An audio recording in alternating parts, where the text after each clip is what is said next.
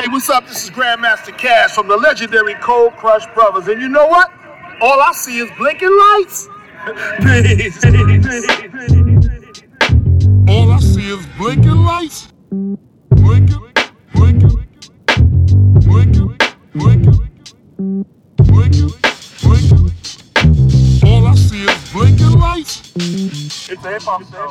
Hallo und herzlich willkommen zu Folge 10 des All I See is Blinking Lights Podcast. Ich bin Daniel und begrüße euch herzlich zur neuen Folge und freue mich sehr, dass ihr wieder zuhört.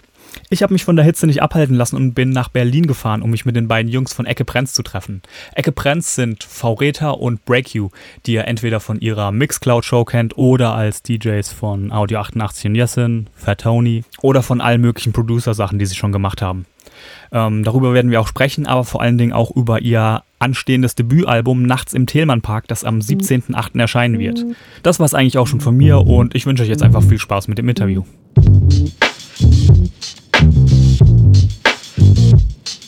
Hallo und herzlich willkommen zu Folge 10 des All I See is Blinking Lights Podcast. Ich bin Daniel und heute zu Gast in Berlin bei zwei wundervollen Gesprächspartnern. Ähm, der erste ist DJ und Produzent V. Reta, der schon seit den späten 90ern aktiv ist. Ja. Und ähm, als Teil des Funkviertels, sagt man eigentlich Funkviertel oder Wir Funkviertel? haben immer Frankviertel Okay. gesagt. Dann als Teil des Funkviertels ähm, Beats zu dem, ja, ich würde sagen, schon legendären Album Fragmente von Hiob, der damals noch V-Man hieß, beigetragen. Hat für Moloch Dilemma, Edgar Wasser, Damien Davis und eine Menge andere Leute produziert. Ist live mit seinem DJ, ist ah, die Hitze. Äh, ist live äh, mit seinem Rapper Fat Tony unterwegs und bemalt außerdem ganz gerne Kaffeebecher Hallo. hier hinter mir auch sieht. Also Ja. ich sehe es, aber ihr nicht. äh, neben ihm sitzt äh, BreakU, ebenfalls DJ und Produzent. Er ist das Unzeichen bei Audio 88 und Yesin. Dabei vor allem für die Cuts und als Live-DJ verantwortlich und wohl einer der wenigen DJs, wenn nicht vielleicht sogar der einzige mit einem Fanclub. Blacker, blacker, hallo. Ähm, zusammen sind die beide Ecke Prenz, ein ähm, DJ- und Produzentenduo mit eigener Radioshow, auf, mittlerweile auf Mixcloud und jetzt mit einem Produzenten-Debütalbum, das in Kürze erscheinen wird. Hallo ihr beiden, Hallo. freut mich, dass ich hier sein darf, um mit Ja, euch zu Schön, dass du sprechen. gekommen bist. Wie geht's euch denn? äh, mir geht's super. Ich hatte frei und äh, bin entspannt. Das klingt sehr gut. Und ich bin geil geschwitzt. Sehr schön. Geil. Also super. Okay, das klingt doch gut. Ähm, ich habe ein paar Themen vorbereitet ähm, zu eurem Solo-Arbeiten, ähm, über euer Kennenlernen, über euer DJ-Tag-Team, über eure Radioshow zu produzieren und natürlich zu eurem Album. Aber ich würde sagen, die wichtigsten Fragen erstmal am Anfang. Ihr habt äh, ein Fable dafür, Würstchen zuzubereiten und zu essen. ähm, das ist auch euer Logo, man findet es auf dem Albumcover. Woher kommt denn dieser Wursthunger und was sind denn eure Lieblingswürstchen? Also ich habe eine neue Lieblingswurst, jetzt seit ähm, meinem Geburtstag kürzlich. Und zwar die Urweißwurst. Hat mir der Fettoni geschenkt. Und die ist richtig geil. Gibt's in München auf dem Viktualienmarkt. Aber wo die Lust auf Würste herkommt, Okay, wenn wir, keine jetzt, Ahnung. wenn wir jetzt Anfang 2000, dann müssten wir wahrscheinlich äh, mit No Homo und Nein, also Wir haben schon immer pro Homo Pro Homo, sage ich nur. Ja. Ähm, aber es ist halt einfach ein geiler Snack. So jeder, der Autobahn kennt ähm, oder lange Fahrten auf der Autobahn, ähm, der weiß, dass die Bocker einem äh, einen aus der Scheiße holt.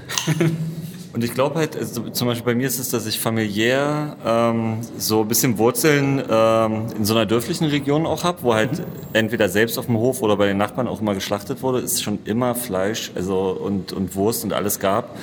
Ähm, deshalb habe ich, glaube ich, so ein bisschen so eine Vorliebe dafür auch anerzogen bekommen, so ein bisschen. Betrachtet man natürlich jetzt auch teilweise skeptisch. Früher, Ähm, früher gab es keine Schokoriegel bei dir. Genau, es gab nur Wurst. Würstchen. Ähm, und sonst muss ich noch äh, hinzufügen, dass natürlich eine, ein Klassiker in unserer Biografie und in unserem Leben äh, die Currywurst ist natürlich. Und Gut, äh, Chorizo ist auch nicht äh, zu verachten. Also würde ich in meiner Liste zumindest auch in die Top 3 zählen. In Spanien gibt es noch viele andere geile Würste. Ey, irgendwann fahren wir mal zusammen nach Barcelona und da gibt's Stände, Alter. Ähm, und ich muss noch ergänzend hinzufügen, dass ich einfach nicht so ein Süßfreund bin und lieber so herzhafte Snacks mag. Und da ist dann halt auch, also ich glaube auch schon als Kind so eine Wiener voll geil. Und es ist natürlich auch eine coole Metapher quasi für uns beide. Also darüber mal. Genau, und es ist halt rein marketingmäßig wahnsinnig clever gewesen, weil jeder liebt Würste. So. Also es ist einfach so, das Feedback auf dieses Wurstlogo ist wirklich, also es geht da gar nicht um uns. Sticht so. auf jeden Fall raus auch. Ja. Die Würste stechen da auch wortwörtlich visuell raus. Ja. Und was sagt ihr zu Veggie-Würstchen? Oder dann doch lieber den vegetarischen Truthahn? Ich probiere das immer mal wieder gerne und lass mich da auch äh, überraschen und überzeugen. Oft sind die aber einfach viel zu trocken und es ist einfach nicht geil. Wenn man jetzt viel Mayo hat, in der die dann baden kann vorher und so, geht's vielleicht, aber ähm, leider noch nicht die perfekte Wurst gefunden. Wenn das jemand irgendwie mir gibt, dann bin ich Fan. Punkt. Ja. Du hast auch gerade ein wichtiges Thema angesprochen. Mayo oder Ketchup? Mayo. Ja, Martin ist, äh, ich bin immer Schranke. Ich bin mittlerweile, es ist so krass, mittlerweile, dass Oder ich Senf bei, vielleicht sogar. Nee, also jetzt Würste müssen nicht, also es muss jetzt nicht, aber bei Pommes ähm, bin ich auf Mayo und bei, wenn wir beim McDonalds ähm, anhalten, ich bestelle mittlerweile zwei Packungen und auch die werden knapp. ja. Ja. Okay. Ähm, dann kommen wir zu den musikalischen Themen. Ähm, ich fange mal mit den Solo-Sachen an. Ähm, Favorita, du hast ja schon, ähm, äh, oder nicht du, ich habe schon erwähnt, dass du bereits seit den späten 90ern mit äh, Marcello und V-Mann Tapes released hast, ähm, produziert hast. Kannst du kurz ein, uns ein bisschen weiter mit zurücknehmen und erstmal kurz erzählen, wie du überhaupt zu Musik, DJing und so weiter gekommen bist? Ja, ähm, also das hat bei mir so, also so Mitte der 90er angefangen. So, ich habe das so bis, also es muss so wahrscheinlich so 95 oder so gewesen sein, ähm, dass ich so auf der Suche nach irgendwie meinem Musikgeschmack war und aber auch nicht so, also so, ich hatte jetzt keine älteren Geschwister oder so, die mich da ähm, so inspiriert haben mit Public Enemy oder so.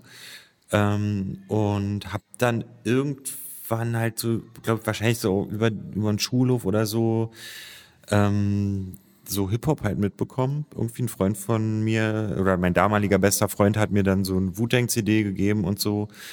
Ähm, und darüber habe ich dann auch ähm, auf Viva die Sendung Freestyle geguckt. Und das war für uns so, also so auf Ka Videokassette aufgenommen und das war dann so unser Wildstyle irgendwie. Ähm, und da haben ja alle Hip-Hop-Elemente drin stattgefunden in der Sendung, so von Freestyle-Rappen über Breakdance, über DJing und so. Ähm, ich habe irgendwann auch ähm, mich daran erinnert, dass ich in dem in dem ähm, Dida von Fanta 4, dass da auch Scratches drin waren und ich das irgendwie so rein akustisch interessant fand so. Ähm, ja, und dann habe ich irgendwie mich dafür interessiert und dann über ähm, Klassenkameraden Marcello kennengelernt und über einen anderen Klassenkameraden Hiob kennengelernt und dann haben wir uns irgendwie zusammen connected bei mir im Kinderzimmer und so Freestyle-Sessions gemacht und so Kassetten aufgenommen, so für uns selber. Und daraus ist dann ähm, irgendwann halt dieses Funkviertel entstanden, hauptsächlich aus Marcellos Energie heraus. Okay. Und das erste Tape ist, glaube ich, 2000 erschienen. So. Ja, hm? Oder vielleicht sogar auch 2001, aber so in der Zeit. Das ist halt so 99, 2000 entstanden und dann irgendwann, ja, so rausgekommen in Eigenregie, in so einem kleinen Kopierwerk Alles in Prenzlauer und Berg. Und wir haben dann irgendwie im Döner gesessen und so Cover ausgeschnitten und Etiketten beklebt etc. und haben das dann so in die, in die Läden gebracht. So. Okay, cool. Äh, Break You. Du wirst wahrscheinlich schon wissen, was kommt. Äh, wie hat denn bei dir ähm, die Musik und das DJing so in, in dein Leben gefunden? Ähm, Also so den einen Moment gab es nicht, aber es war so, dass ich, äh, dass mein Freundeskreis eher aus so so Rockern und Punkern und so bestanden hat. Okay. Und wir, ich war immer, habe hab in so einem Jugendclub viel rumgehangen und äh, viele Bands gespielt. Zur damaligen Zeit war das irgendwie, glaube ich, so Trend so. Mhm. Und ich war dann der Einzige, der so langsam sich da so ein bisschen rausgelebt hat und Hip-Hop für sich entdeckt hat. Und da gab's ähm, Steffi, äh, eine damalige Freundin von mir, die komischerweise schon damals, ich glaube, wir waren 14 oder so, äh, schon so Sekte, Mob Deep, Kali Agents, was weiß ich, mhm. gehört hat. Und durch die habe ich ziemlich viel Kram kennengelernt und dann mich selbst so langsam so reingefunden und dann war halt irgendwie klar, ich will selber irgendwas machen, weil mhm. alle haben in Bands gespielt. Ich äh, wusste, ich kann keine Gitarre spielen, ich kann, keine, habe ich nicht hinbekommen, Schlagzeug konnte ich nicht. Äh, wusste, ich bin nicht der Typ, äh, um äh, mich vors Mikro zu stellen gesprüht oder so rumgetaggt haben wir ja alle die ganze Zeit. Aber ich war ich auch nicht gut genug mhm. und so. Und dann fand ich auch halt auch das Auflegen äh, irgendwie am spannendsten und da ähnlich wie Martin, dass es, dass man halt die Mucke gehört hat und sich mal fragt, krass, was geht da, was machen die? Mhm. Und äh, darüber ist zumindest erstmal grundsätzlich das Interesse äh, am Auflegen gekommen. Dann habe ich mir von meinem Jugendweihegeld erste Plattenspieler gekauft und bin immer im Prenzlauer Berg in den einen Plattenladen gerannt, den es da gab ähm, und habe meinen Ausbildungsgehalt dann immer auf den Kopf gehauen jede Woche. Und vielleicht äh, lustiger Anknüpfungspunkt, in dem Laden habe ich dann Funkviertel 1 gekauft. Äh, okay. Und äh, da kannten wir uns noch nicht. Mhm. Und da ging es, glaube ich, dann das erste Mal los, dass man sich auch, also dass ich quasi auch dann Martin auf dem Zettel hatte und dass ich äh, gemerkt habe, krass, in Ostberlin gibt's auch coolen Rap und ja. den ich sogar eigentlich viel cooler finde oder inhaltlich irgendwie mehr fühle als das, was äh, in Westberlin passiert ist.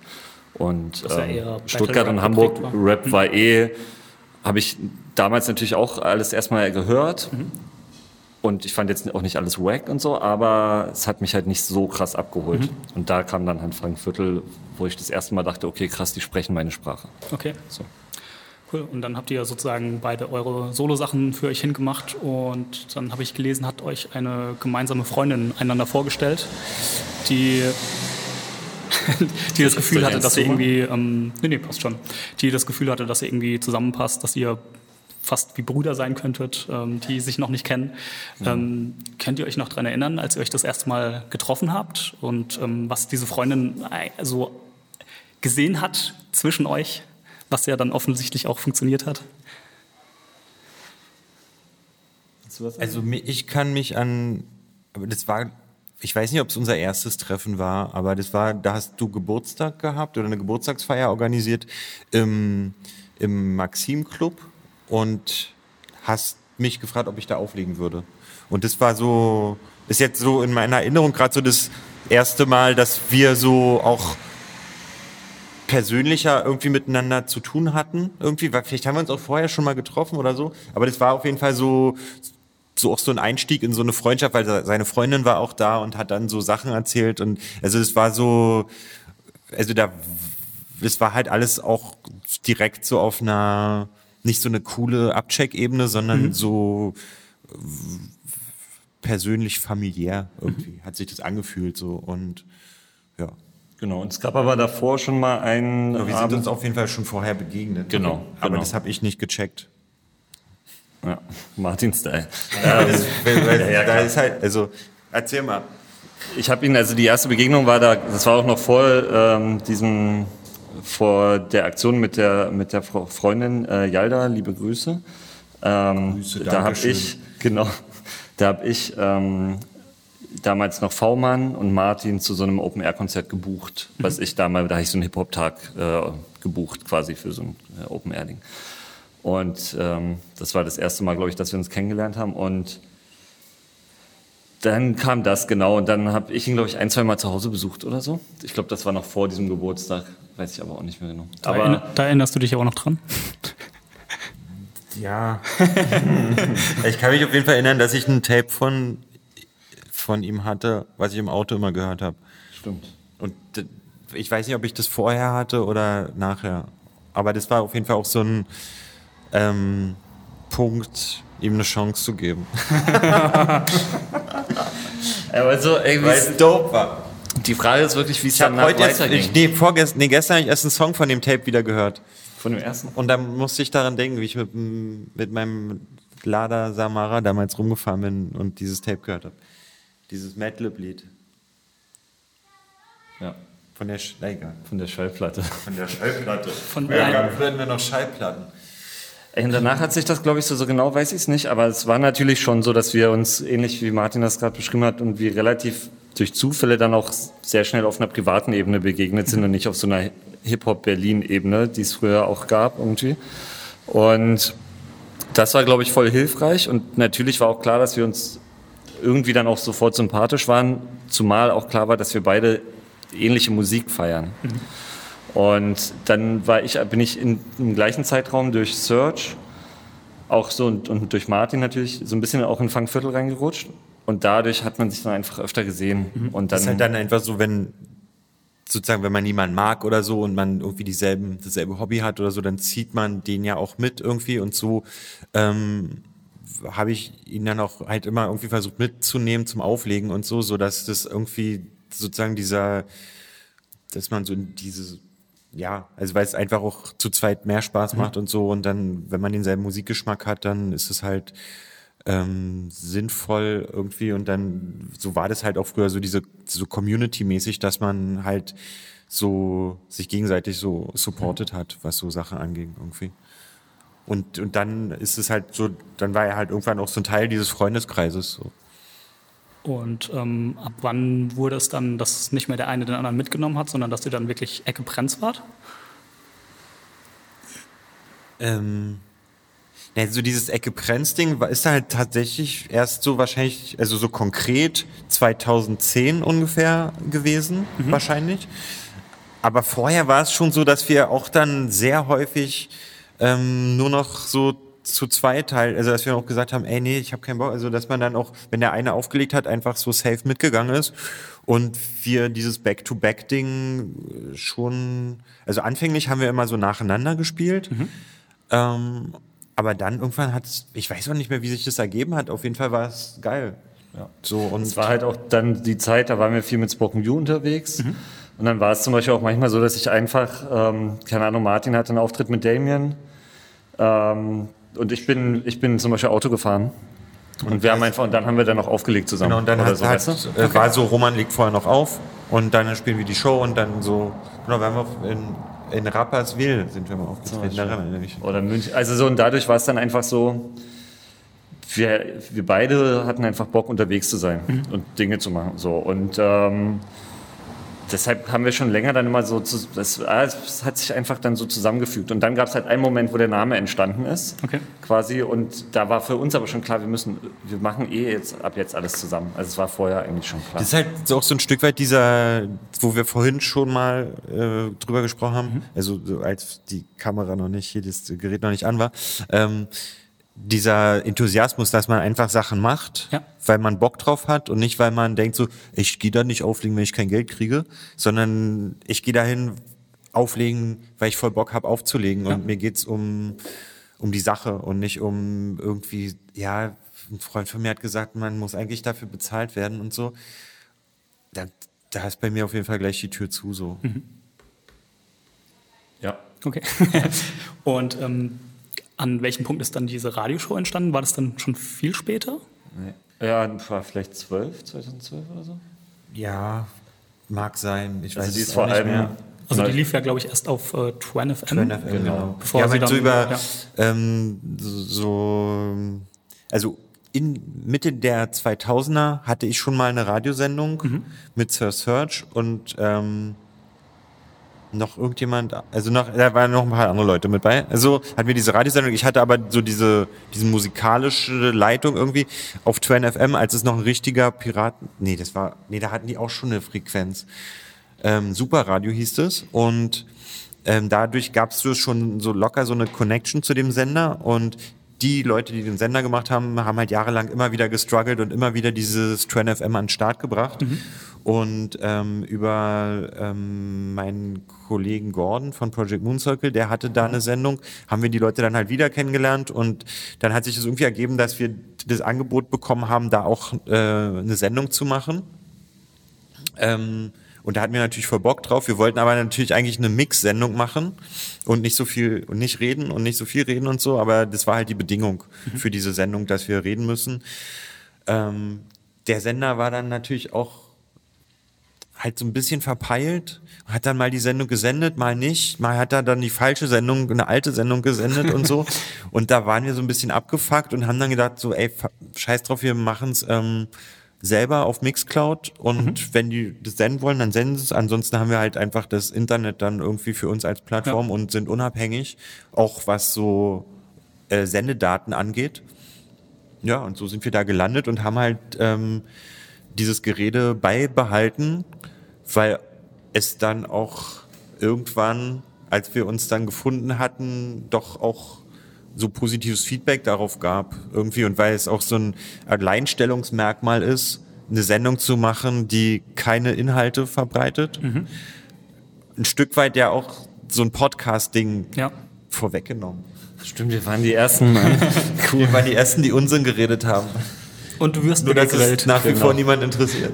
Und genau, Vermarktungsgenies waren wir noch nie in dem äh, Punkt. Aber genau, also eigentlich können wir auch Twin FM ein bisschen dankbar sein, weil ähm, sonst hätten wir wahrscheinlich kein, nie eine Radiosendung mit Moderation gemacht. Trotz der Verpeiltheit sind die halt geil, weil die auch einfach was machen wollten oder machen, gemacht haben, auch als Pir also das war halt wirklich in Ende der 90er so ein echter Piratensender, wo ich auch mal zu Gast war irgendwie, wo auch so Hip-Hop-Cyphers waren und so. Eine Story dazu, das gab so eine Nummer in einem, das war in so einem Keller irgendwie und da war dann, waren alle so ähm, Piranha, ähm, Drag Q und Gauner und also so die ganze Berliner, also da waren auch noch, die mir, also auch so Chaosloge-Leute waren da und Marcello und V-Mann und ähm, dann auf einmal wurde es halt von der Polizei gesprengt und wir wurden alle so verhaftet, mehr oder weniger irgendwie und ähm, weil es ja verboten ist, ja. ein Piratensender zu sein. Fast schon, fast schon die Grime-Story. Ja, das war also halt so ein, hatte so ein Flavor, hatte diesen, diesen London-Flavor irgendwie. Und früher war ja Berlin auch noch anders, da gab's halt auch so einfach Freiräume, so leerstehende Häuser, irgendwelche äh, weirden Dachböden, wo dann halt dieser Radiosender immer umgezogen ist und, und geflohen ist vor diesen Wagen, die das dann gesucht haben, weil es, ja, voll geil. Ja, da haben wir auch schon drüber gesprochen, vor Mega. allem Wohnraum und Mietproble Mietpreisprobleme. deswegen sind wir jetzt hier draußen im tiefen Osten. Stimmt. ist doch aber schön hier. Ähm, ihr habt euch dann auch, wie ihr schon gesagt habt, als DJ-Team zusammengetan und seid aber auch als Solo-DJs unterwegs. Ja. Ähm, also Solo-DJs mit, mit Rappern. Ja. Ähm, Gibt es irgendwas, was euch mehr liegt? Und wa was macht ähm, denn, also ihr habt ja so als DJ-Team so, so eine gewisse Harmonie, so ein Zusammenspiel. Ja. Wie kommt das denn zustande? Das, wie die Harmonie zustande kommt? Also ich glaube, Also ich, ich meine, es gibt ja auch DJs, die irgendwie zusammen auflegen, wo du dir denkst, okay, warum? Ich glaube, das äh, ist auch ähm, der Freundschaft geschuldet und äh, vor allem äh, der Lust und der Liebe zur Musik. Einfach, dass es uns geht's uns geht's nicht vordergründig darum, das mega Superstar DJ Team zu werden und die krasseste Live-Show abzureißen. Also es sind natürlich auch Sachen, dass wir uns immer schon Mühe geben und so, aber es, uns geht's vor allem darum, ähm, dass wir beide zusammen irgendwo hinfahren und auch Spaß haben für uns. Und äh, dass wir uns herausfordern, dass wir dem anderen mal auch einen schwierigen Track vorlegen, der hinten am Ende eine BP, einen BPM-Wechsel hat, sodass der abkackt und so.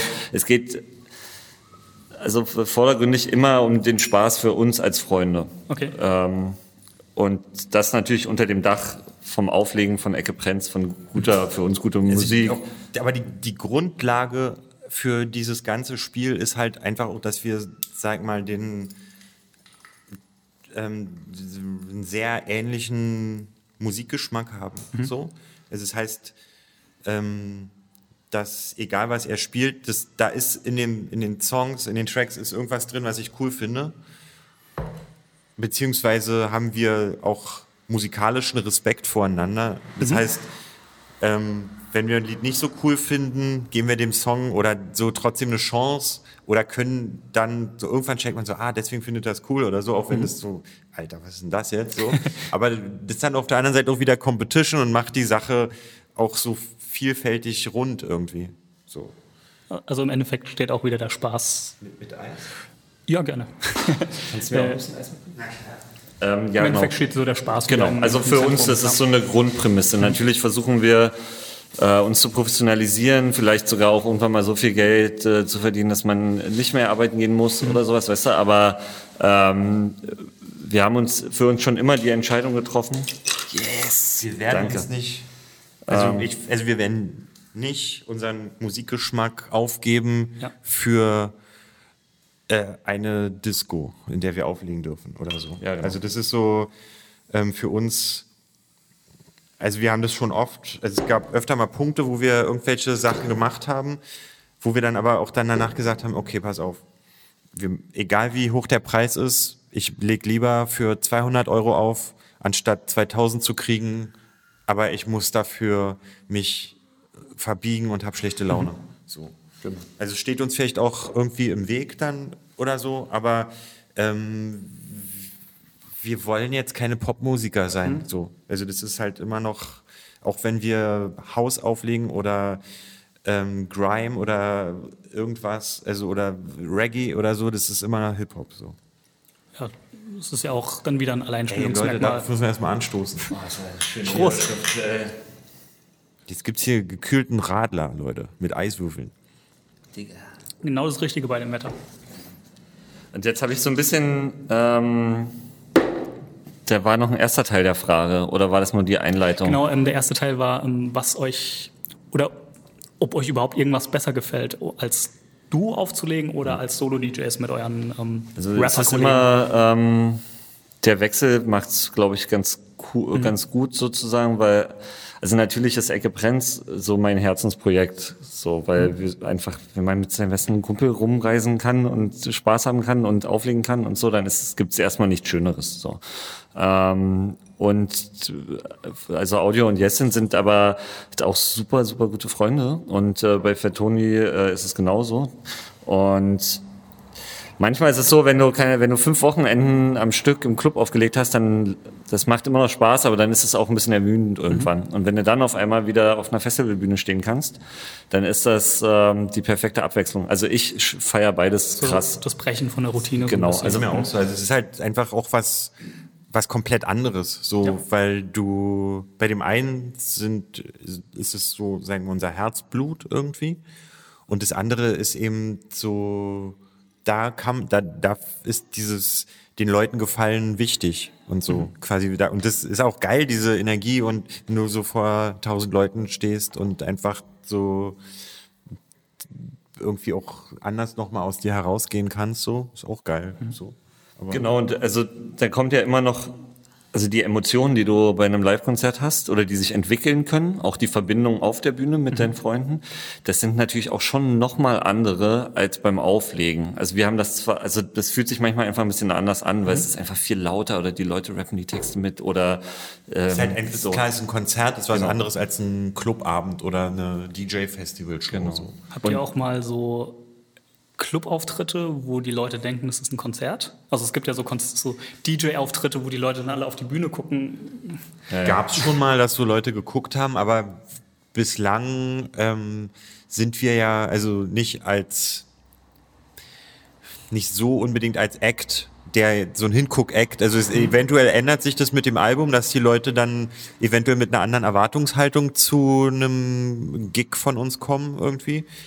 Aber in der Regel ist schon klar, dass es eine Disco ist. Irgendwie, dass es ein, ein Clubabend ist und Ecke Prenz steht ja eher für so Musik, die aufgelegt wird. Also. Ja, also genau. Und eine Sache wollte ich noch kurz ergänzen, diese, also Martin und ich fungieren in unseren Rap-Kombos auch immer so ein bisschen ein Stück weit als ähm, Person, die äh, die Live-Shows mit konzipieren. Sei es das Bühnenbild, sei es Abläufe, äh, sei es ähm, Ideen, was man so machen kann, sei es äh, Setlisten und so weiter. Natürlich immer mit den anderen, aber das ist halt was, was uns beiden so als Hobby irgendwie am Herzen liegt. Und das sind natürlich auch noch Faktoren, die voll Spaß machen, die voll interessant sind, die es bei uns eigentlich nicht gibt. Und äh, deshalb ist jeder Bereich einfach super spannend. Weil es ist halt nicht nur Auflegen tatsächlich, sondern weil wir halt auch so viel konzeptuell uns irgendwie ausdenken und sowas alles und das ist halt auch Input, den wir dann an die Rapper weitergeben. Also wir sind da nicht pure Dienstleister, so, sondern es ist schon, wenn es auch nur so ein emotionaler Input ist, irgendwie, ähm, ja, mehr. Ja. Okay, ähm, ich glaube, für die nächste Frage muss ich nochmal eine bisschen genauere Vorstellung Und machen. da, da, Okay. ich muss das noch kurz. Das ist halt auch so einfach dieser so ein dieser dieses klassische Hip Hop Ding irgendwie, was wir halt dann da abfeiern können, einfach MC und DJ Ja. irgendwie so. Genau, Und das klassische Ding ist auch eine. Sache, die also die ich halt auch von Anfang an her äh, immer irgendwie gemacht habe. Früher für ähm, also ich hatte ursprünglich mal mit V-Mann eine Band, dann oder mit dann auch die Band mit ähm, mit Marcello und V-Mann. Dann war ich mit Marcello unterwegs, dann später war ich mit Damien sehr lange unterwegs.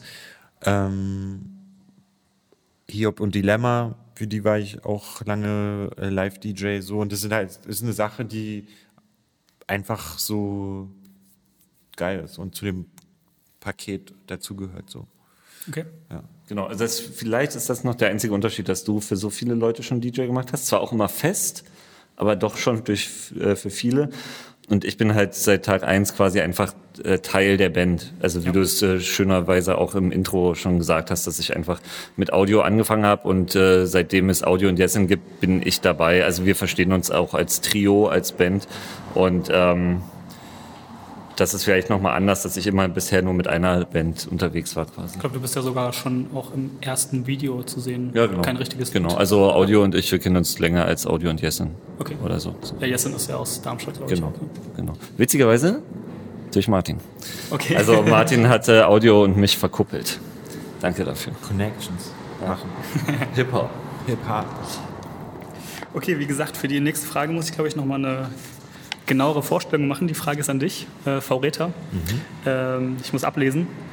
Ähm, V-Reta, a.k.a. Disc Jockey Verräter, a.k.a. DJ Van Reta, a.k.a. das ja? elektronisches Gerät. Du scheinst nicht zu verstehen, worauf ich hinaus will.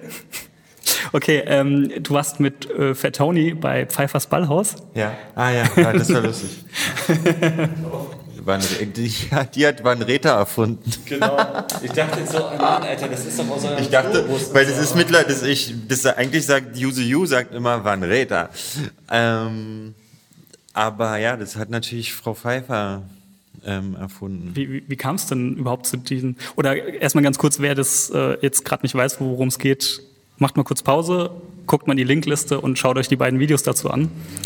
Ähm, wie, hast du diese, wie kamen denn diese Auftritte zustande und wie hast du das live denn erlebt? das ist ja schon so mit, ich war mit, ähm, mit Fettoni unterwegs, da waren wir vor Gruppe von Fettes Brot.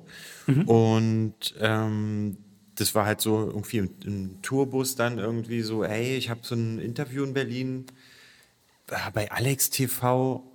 Irgendwas, keine Ahnung, was das ist, irgend so eine komische Talkshow oder so, ich weiß nicht. Und ich so, Alter, wenn es das ist, was ich hoffe, dass es das ist, dann müssen wir das unbedingt machen, weil es ist nämlich das Allergeilste auf der Welt. Ähm, und es war das Allergeilste auf der Welt. Und zwar gibt's auf, äh, also auf Alex TV, früher auf TV Berlin, glaube ich, oder OKB, auf dem OKB, hat halt diese äh, Frau Pfeiffer immer dieses Pfeiffers Ballhaus gemacht und das ist halt so eine es wurde, wird seit, also ich glaube, seit 20 Jahren wurde das im Wedding gedreht irgendwie und die Frau hat da wie so eine Art ähm, Fernsehgarten gemacht irgendwie. Ja, so, also so wie ich es Also wahrgenommen habe, so eine Unterhaltungs- so eine, Rev- Tanz- Unterhaltungsrevue. Sie hat da irgendwie Faxen gemacht, ähm, so ein bisschen Berliner Schnauze-mäßig äh, mo- moderiert und dann immer irgendwelche Kleinkünstler dort eingeladen oder Gruppen. Und äh, das Publikum besteht halt so aus Seniorinnen zum größten Teil, die dann einfach wahrscheinlich entweder aus, aus also ich denke mal aus der Nachbarschaft da irgendwie sich freuen, so Kaffeeklatsch machen und ein Säckchen trinken und mal, hey, hier ist mal was los und dann klatschen die und freuen sich. Ja. So und diese Sendung hat halt so voll das mega cheesy ähm, Klischee so gehabt oder äh, ja so und im Hintergrund von Alex TV so von der redaktionellen Seite und technischen Seite haben dann natürlich dann irgendwann auch jüngere Leute angefangen zu arbeiten mhm. und haben dann mit der irgendwie abgekaspert, dass ähm, man auch vielleicht die, die, die, die Acts, die da auftreten, so ein bisschen verjüngen könnte. Und äh, in dem Zuge ist dann Fettoni da aufgetaucht. Und lustigerweise im, in der Redaktion im Hintergrund hat Salva äh, gearbeitet, mhm. Salva Humsi, die jetzt quasi auf Fritz und überall Splashmark, glaube ich, äh, so ich moderationsmäßig mhm. und DJ-mäßig am Start ist. Die hat bei Alex TV okay. ähm, hinter den Kulissen auch gearbeitet und hat uns da irgendwie, also Juse kannte die, glaube glaube ich, irgendwie. Mhm. Und so ist es jemand zustande gekommen, dass wir da dann aufgetreten sind zu Weihnachten und das war mega geil. Und, so, und die Frau ja. ist leider gestorben schon. Rest okay. in Peace. Dann ein Rest in Peace an der Stelle. Und die, diese ganze Situation da vor Ort, also wenn man sich das anguckt, das ist unfassbar lustig, sich das einfach anzuschauen, dieses Zusammenkommen von dieser jungen Hip-Hop-Kultur auf die Senioren, ja, die da. Jetzt nicht so, ja. so, so hip-hopig. Ja, ja, das war ja schon. Es war ja klar, was da ein bisschen passieren mhm. wird und haben da ja, äh, mitgespielt. Ja, es war cool. Also. Aber das ist halt auch, das ist halt auch so geil. Das war für die natürlich, für die Alten wahrscheinlich auch absurd, aber dass die halt dann trotzdem auch da sitzen und so höflich sind und so mitklatschen und so und sich ja auch irgendwie freuen. Die, so. Die, vor allen Dingen freuen die sich halt, und das war halt auch ein bisschen strange, die haben halt so Fettoni voll abgefeiert und fanden den halt ein bisschen geil. also es ist halt so, ach, uh, so ein junger Mann, ach schön, haben wir auch mal was zum, weil dann ja. ist, ah, hier sind nicht immer nur so, so Assis, die so Kartentricks machen, sondern auch mal irgendwie so, so ein scharfer Junge. So, so ein scharfer Enkel. Es gibt in der, äh, in der einen Folge gibt's zum Ende noch ähm, so ein, da gibt's so Tanzen und dann tanzt die äh, Frau Pfeiffer mit Toni und ähm, macht so Rock'n'Roll-Moves mit ihm und springt ihm dann auf die Hüften und so. Also das sollte man sich bis zum Ende angucken. Ja, also auf jeden Fall mal anschauen. Äh, Break You, du hast ja. auch ein ganz besonderes Publikum. Wie ja. schon anfangs erwähnt, du hast einen eigenen Fanclub. Ja, Bombe. Äh, kannst du mal ein bisschen was darüber erzählen?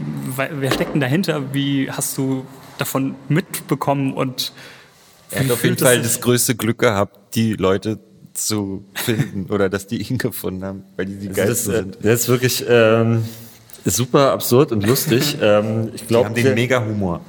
Ja, ja. Ähm, der Ursprung müsste da liegen, dass es auf unserer Tour mit Audio und Jessen ähm, wurde von wem auch immer äh, der erste inoffizielle Break Your Fanclub gegründet. Mhm. Ähm, der hat dann so kurzzeitig mal ein bisschen Welle im Internet gemacht und es war irgendwie ganz lustig. Und beim Kosmonaut vor zwei Jahren, glaube ich, äh, war dann äh, ein Mädchen, die auch in einem Fanclub ist und hat das irgendwie mitbekommen und fand es aber halt äh, uncool, dass das der inoffizielle war und äh, meinte so, just for fun, glaube ich, ich mache jetzt hier einen offiziellen oder so. Und es ist im Endeffekt sind das, glaube ich, hauptsächlich zwei Mädchen, ähm, die beide super cool sind, einen geilen Humor haben, super nett sind, auch nicht so Stan-mäßig, also einfach coole Mädchen, die gerne auf Konzerte gehen und Spaß daran haben, irgendwie Quatsch zu machen so. Ähm, was ich am allerverrücktesten finde, ist, ähm, dass die eine wohnt, glaube ich, in Dresden oder im Osten, die andere wohnt im Ruhrpott. Mhm. Und die haben, sind halt so Twitter-Kumpels eigentlich nur. Und durch den Fanclub und durch ihre Leidenschaft für Musik treffen die sich jetzt aber immer haben so Freundschaften aufgebaut. Das ist halt eigentlich auch voll der. Jedes Festival, ne? So, also, Gefühlt. ja, ja, super absurd. Ähm, aber das ist halt auch irgendwie Hip-Hop. Also, es ja. war ja so die, die Neuzeit übers Internet und so, aber einfach, ähm, es gibt Dinge, die uns verbinden und, und darüber lernen wir uns kennen und im besten Fall werden wir Freunde und machen so einen Quatsch. Das ist halt voll geil, weil die, die ich hab die sehe die auch sehr oft bei mhm. Fatuni-Konzerten, sowohl bei Casper als auch auf vielen Festivals und so, stehen die dann immer in der ersten Reihe und halten so äh, Plakate hoch, wir sind wegen Ecke Prenz hier. das ist, ey, super die, die, rennen dann halt wirklich, die kriegen dann den, in der ersten Reihe einen Platz und stehen dann beim Casper-Konzert, wir sind hier wegen Ecke Prenz, na klar. so, ja, wirklich, äh, zu, halt dein Maul da oben. Props äh, an euch beide. Ähm, super lustig. Auch absurd. Ja, ähm, finde ich auch schön. Sehr coole Sache.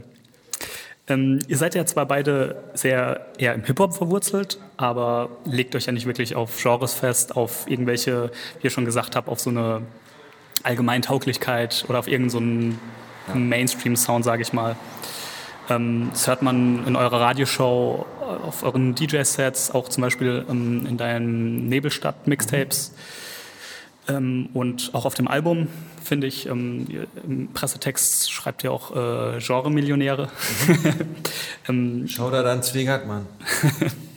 Was ist euch denn ähm, so wichtig daran, über den, diesen Tellerrand hinauszuschauen und nicht nur so dieses Hardcore-Hip-Hop-Ding irgendwie zu feiern, sondern da ein bisschen drüber hinaus zu gucken? Also auch so ganz einfach gesagt die Liebe zur Musik. Mhm. So, das ist ähm, also wir haben natürlich äh, Hip Hop ist immer unsere Basis so und mhm. da kommen wir auch her. Aber wenn man halt zehn Jahre lang quasi nur Hip Hop hört mäßig und das war selbst bei uns nie der Fall, aber dann ähm, ähm man muss auch sagen, dass Hip Hop ja auch nie nur Rap war. So mhm. also und ähm, Hip-Hop oder, oder auch die, der musikalische Part von Hip-Hop ist ja eine, eine Fusion aus ganz vielen musikalischen Einflüssen und die ersten. Halt dein Maul! Blau, blau! ähm, ist gerade jemand vorbeigelaufen. ähm, die Fresse. Man, er auch immer was die Interviews stören, Alter. ähm, Wir kommen später mal hoch. Ich habe gerade so, so geil intellektuell geredet. ähm, Hip-Hop, genau, ist, ist ja eine. Also die ersten Hip-Hop-DJs oder DJs, die dann später Hip-Hop-DJs genannt wurden, haben halt so Disco aufgelegt. Ähm, und also sozusagen Hip-Hop ist ja eine, eine, eine, Fusion aus ganz vielen Musikrichtungen und mhm. allen Einflüssen der Zeiten, der Jugendzeiten, der Musik der Eltern oder was auch immer so. Und das ist halt auch, so sehen wir halt Hip-Hop auch so. Wir sind also nicht das, dieses Hip-Hop-Nazi-mäßige, man muss weite Hosen tragen, man muss ein New Era Cap tragen. Das ist halt mega dumm und eigentlich gar nicht im Sinne von so wie wir Hip-Hop verstehen und mhm. so wie ich Hip-Hop gelernt habe, sondern Hip-Hop ist ja ein, jeder bringt seinen Teil irgendwie mit und es ist ein, dadurch wird es bereichert und entwickelt sich weiter so. Und das ist halt so voll wichtig für uns, dass wir auch den Zuhörern irgendwie zeigen, hey, guck mal, das gibt's auch noch. Und dass man immer auf der Suche ist nach neuen, freshen Zeug, so. Ähm, und sich einfach nicht so scheuklappenmäßig so Dings, weil ein Stück weit ist halt auch langweilig, wenn du immer wirklich seit, seit 20 Jahren dieselben 20 Platten hörst. Mhm. Das, ja. Das, weil dann ist man nämlich auch wirklich so lame wie die Leute, die man eigentlich nicht cool findet, so. Also auch wenn man Hip-Hop so als, das müssen weite Hosen sein, das ist so Quatsch, weißt du, so als Hip-Hop angefangen ist, hatten die so Lederanzug und Indianeruniform an. Mhm. Weißt du, das war einfach damals der Zeitgeist und Hip-Hop hat sich immer weiterentwickelt und weil sich auch die Zeit immer weiterentwickelt. Und Ralf Teil, der unseren ersten Pressetext geschrieben hat, der hat es halt ganz geil so formuliert, Hip-Hop ist nicht, was man auflegt, sondern wie man es auflegt. So. Mhm. Und das ist einfach ähm, unser Credo. So, dass man auch ein ein Indie-Rock-Song, wenn man das Scratches macht oder Juggles oder so, dann ist es plötzlich Hip-Hop so. Mhm. Weil auch in solcher Musik gibt's Breakbeats irgendwie. Ja. Ähm, ich sage einfach mal perfekt zusammengefasst. Ja. Dann, ähm, ich habe schon die Nebelstadt-Mixtapes mhm. angesprochen. Kannst du kurz ähm, mal erzählen, was so die Idee dahinter war? Ähm, also sagen wir mal so, ich ähm, höre oder ich kaufe mir ziemlich viele Platten, die äh, untauglich dafür sind, im Club zu laufen mhm. oder ähm, vielleicht selbst zu ruhig für die Radiosendung werden oder so. Also einfach, ich mag halt Musik, die mich, die mich einfach so begleitet oder die mich abholt oder die so Stimmungen erzeugt oder verstärkt. Mhm. Äh, und vor allem, im, also ich mag Wintermusik, mhm. wenn ich das, wenn man das so beschreiben kann und ähm, hatte dann irgendwie voll viel und war dann selber so ein bisschen. Früher hat man einfach ein Mixtape gemacht, das ist heute eh relativ langweilig für alle oder es macht kaum noch Sinn. einfach ein Mixtape zu machen mit so Sachen, die man, die man, die man feiert. Und das frühstücken wir in der Radiosendung ab. Aber natürlich ähm, mag man's oder ich mag's immer noch viel mehr einen Mix zu machen als ein, eine Spotify-Playlist. Und da war dann die Idee für mich, okay, wenn ich als DJ irgendwie einen Mix machen möchte, dann muss das mit Musik sein, die auch abseits von klassischem Rap stattfindet und die, wo ich wirklich mit einem Mixtape eine, so eine Stunde lang irgendeine Leute auf eine Reise schicken kann. Da kommt halt dieses Konzeptuelle halt auch wieder voll krass Genau. zum Vorschein. So, dass man so sagt, okay, wenn man einen Mix macht, das ist halt so ein, dass es geil ist, wenn es ein Konzept ist und nicht so random irgendein Mix ist. Genau, ich habe jetzt gerade so ein bisschen rumgeeiert, aber ähm, genau, also es sollte einfach ein, so Leute auf eine Reise schicken. Und äh, für mich selbst war es natürlich einfach, dass ich die Musik auch verwursten kann, für die ich Geld ausgegeben habe und die ich halt feiere. Und wo ich halt weiß, es bringt mir nichts, ein Video von dem Song auf Facebook zu posten oder so, sondern ich will das halt irgendwie kombinieren. So, und das war so ein bisschen der Ursprung. Äh, und das, also ich freue mich schon immer fast auf die Winterzeit, wenn man dann so, äh, also Martin macht das auch manchmal für mich mit, wenn er irgendwas hört, schickt er mir das und so, aber man denkt natürlich das ganze Jahr über schon immer für das Mixtape und siebt dann immer wieder sehr viel aus. Äh, Aber mir macht es immer Spaß, den Mix aufzunehmen und so. Okay. Ich glaube, weil es halt auch cool ist, einfach so, dass man, jeder von uns hat ja immer auch noch eine eigene Persönlichkeit und da kann man, also so in so Mixen kann man es halt dann noch mal so kanalisieren, dass auch jeder von uns für, auch nochmal für eine andere Sache stehen kann. So, und die dann in der, in dem Mix dann wiederum das ergibt, was wir machen, so. Ja. Okay. Ja. Also auch wenn man jetzt unser Album hört, ähm, ist es halt auch so die Fusion aus diesen Feelings auch so. Und ähm, was macht für euch ein gutes Mixtape aus? Und ist vielleicht Tony Touchs Nummer 50 schon das perfekte Mixtape? Ähm, das ist halt eigentlich ja gar kein richtiges Mixtape. Das ist halt, da sind halt, das ist halt ein Sammelsurium aus so Freestyle-Sachen. Ähm, für mich macht ein perfektes Mixtape aus, sind, das ist halt, wenn, wenn man überrascht wird, wenn man ähm, unerwartete Sachen präsentiert bekommt, auch in der Art, wie die unerwarteten Sachen irgendwie technisch umgesetzt sind. Ähm, man, es gibt Mixtapes, die mega geil sind, weil die einen, einen, flinken Flow haben. Ähm, es gibt Mixtapes, die geil sind, weil sie so unerwartete Remix-Parts irgendwie haben. Also ich finde halt immer, auch, auch im, im Club oder so, ich will halt auch immer irgendwie ein bisschen überrascht werden. So, ich will wissen, so also so halt geflasht werden, so von, äh, von demjenigen, wer ist er so. Quasi nicht, okay, wow, du hast auch diese Platte, cool. Und ah, und danach kann man natürlich auch die spielen, weil das irgendwie alle machen, sondern ich will halt so und das ist halt bei Mixtapes noch viel extremer als im Club, weil im Club kann ich auch verstehen, dass man Hits spielt, aber ich muss nicht Narcissus-like oder ähm, Worst Comes to Worst unbedingt in einem Mixtape hören, weil da fehlt mir persönlich die Überraschung. So ich, wenn es halt im Kontext passt und voll geil ist, ist ja auch cool, dass, wenn man das jetzt manchmal also, oder wieder macht, dass so junge Leute das irgendwie mitkriegen, so, hey, boah, ist ja voll der geile Track und dann so einen Aha-Moment haben. Aber mir ganz, ganz, ganz, ganz persönlich ist es zu lame. Ja, und für mich gibt also es gibt so zwei Arten von Mixtapes, so welche wirklich krasse Hip-Hop-Mixtapes, zu denen ich eher so eine emotionale jugendliche Bindung habe. Ähm, Primo hat einige gemacht, Prince Paul damals, Tony Touch und so, die einfach auch rough waren und dann viele Juggles und so. So haben die aber, ich weiß noch, Der 2000. geile New York-Style. Genau. Feier ich. Ähm, Der dafür feiere ich auch Mirko Machine voll krass. Ja, genau. Dieser, dieser geile, Ey, und da habe ich schon damals, ich weiß nicht, wann das dann war, 2004 oder so auf dem Splash gab es so Nächte, wo äh, Tony Toka uns so aufgelegt hat, wie oft die so Rewinds gemacht haben und dann, und da war, also heute reden ja immer alle davon so, ey, bei Rin geht's voll ab und bla bla bla, das ist de facto auch so, aber was damals in diesen Zelten da teilweise für ein Alarm war, wenn ein DJ aufgelegt hat, das ist so, das ver vergisst man auch manchmal ganz gerne, dass es auch schon früher zur vermeintlichen Boom-Bap-Era halt schon richtig viel Abriss gab, wo die Leute einfach gepuckt haben äh, wie sonst was so. Und dann gibt's halt für mich in Mixtapes die andere Ich war Sparte. damals das Fresher so.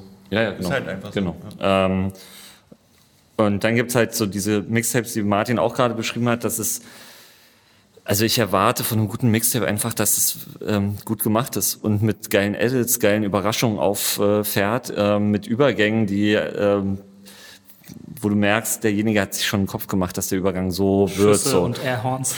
Äh, genau. Diese, zum Beispiel Genau. dieses Red Bull 3-Style-Zeug, als das neu war, war es halt voll geil.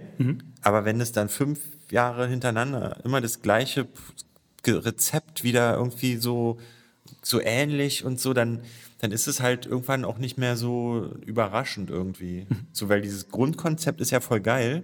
Aber wenn es dann halt wirklich die, die Geschichte so oft erzählt wird, dass du dann so schon irgendwie weißt, okay, jetzt nimmt er ein Geräusch und piept irgendwas und dann, ah, dann kommt ein anderer Hit, den piept er, oder so dann, dann ist es so nicht mehr so, das gibt so, das muss halt sich dann immer, ach, keine Ahnung. Du bist auf jeden Fall gerade voll gesprungen. Ich, ich habe es nicht mitbekommen. Aber was ich ein bisschen Wie eine Platte. Bam. Was ich ein bisschen schade finde, abschließend vielleicht, ist, dass ich schon das Gefühl habe, dass die äh, Wertschätzung für Mixtapes an sich halt sehr verloren gegangen ist, sozusagen. Für, ähm, also der Kreis, der das dann wirklich sich intensiv anhört und wertschätzt und so, ist, glaube ich, nicht mehr so groß inzwischen. ist Ähm, halt schon ein bisschen so von Spotify-Playlists abgelöst. Genau, also voll. Ähm, ist halt eine andere Zeit. Ich will das auch nicht haten, ist alles cool, jeder wie er will, aber ähm, Was jetzt halt so ein bisschen mehr geht, sind halt so, so Festival-Mixe tatsächlich, ne? Dass so, Genau, oder und da fehlt mir halt- Wo dann, da fehlt mir dann halt, das sind halt natürlich geile Mixe, die auch denjenigen, den DJ dann oft äh, ähm, für das bewerben, für was er ja auch gebucht und bezahlt werden will. Also das hat ja auch alles einen Sinn. Aber mir als Hörer gefallen dann oft Mixtapes anderer Couleur einfach ein bisschen besser. ähm, und das ver verständlicherweise gibt's halt gar nicht mehr so oft, weil es sich nicht mehr so lohnt, weil die Klickzahlen nicht mehr groß genug sind. Geld kann man wie früher sowieso nicht mehr mit dem Mixtape verdienen. Das ist halt alles eine bittere, also es ist echt ein bisschen in dem Sinne eine bittere Entwicklung, aber ist auch vollkommen okay. Also ich bin auch mit einer Playlist voll cool. Wir selektieren unsere ja auch sehr ähm, liebevoll, möchte ich sagen. Okay. Dann würde ich sagen, kommen wir mal zum Album. Ähm, erstmal die Fakten. Ähm, es wird Nachts im Thelmann-Park heißen. Ist ein Hip-Hop-Instrumental-Album oder Instrumental Hip-Hop, wie auch man will. Und erscheint am 17.08. ja, richtig. Soweit alles richtig. Okay. Äh, nachts im Thelmann-Park. Ähm, der Thelmann-Park ist ein Park im Prenzlauer Berg in Berlin. Und was hat der Park denn für euch für eine Bedeutung, dass er halt ein, ja, der Titelträger sozusagen des, des Albums geworden ist? Und was bedeutet die Nacht für euch?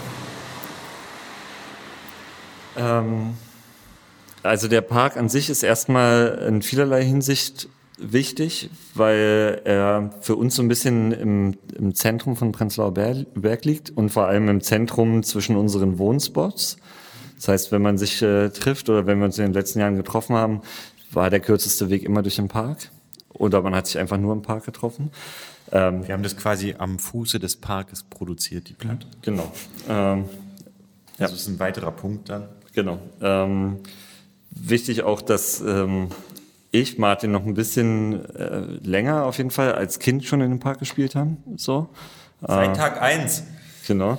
Ähm, und der halt so besondere, also das Planetarium kennt jeder, der im Prenzlauer Berg groß wird oder vielleicht sogar in Ostberlin äh, als Ort, wo er als Kind mindestens drei, vier Mal war oder so. Mm. Die Spielplätze kennt man und es ist einfach ein, ein schöner Ort mit einer schönen Historie, sowohl für den Bezirk als auch für uns.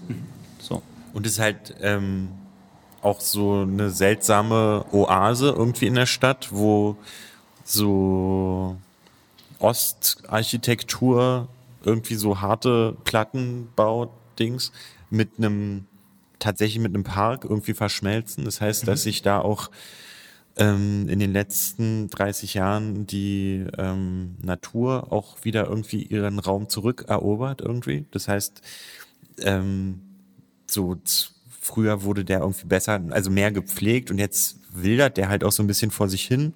Und wenn man so ganz, ganz viel drüber nachdenkt, so dann hat es auch irgendwas mit unserer Musik zu tun. Quasi so der Misch zwischen Technik und organischem Kram so.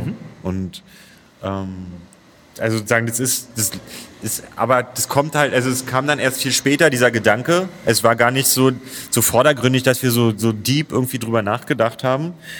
Aber ähm, das ist eine mega Erklärung. So.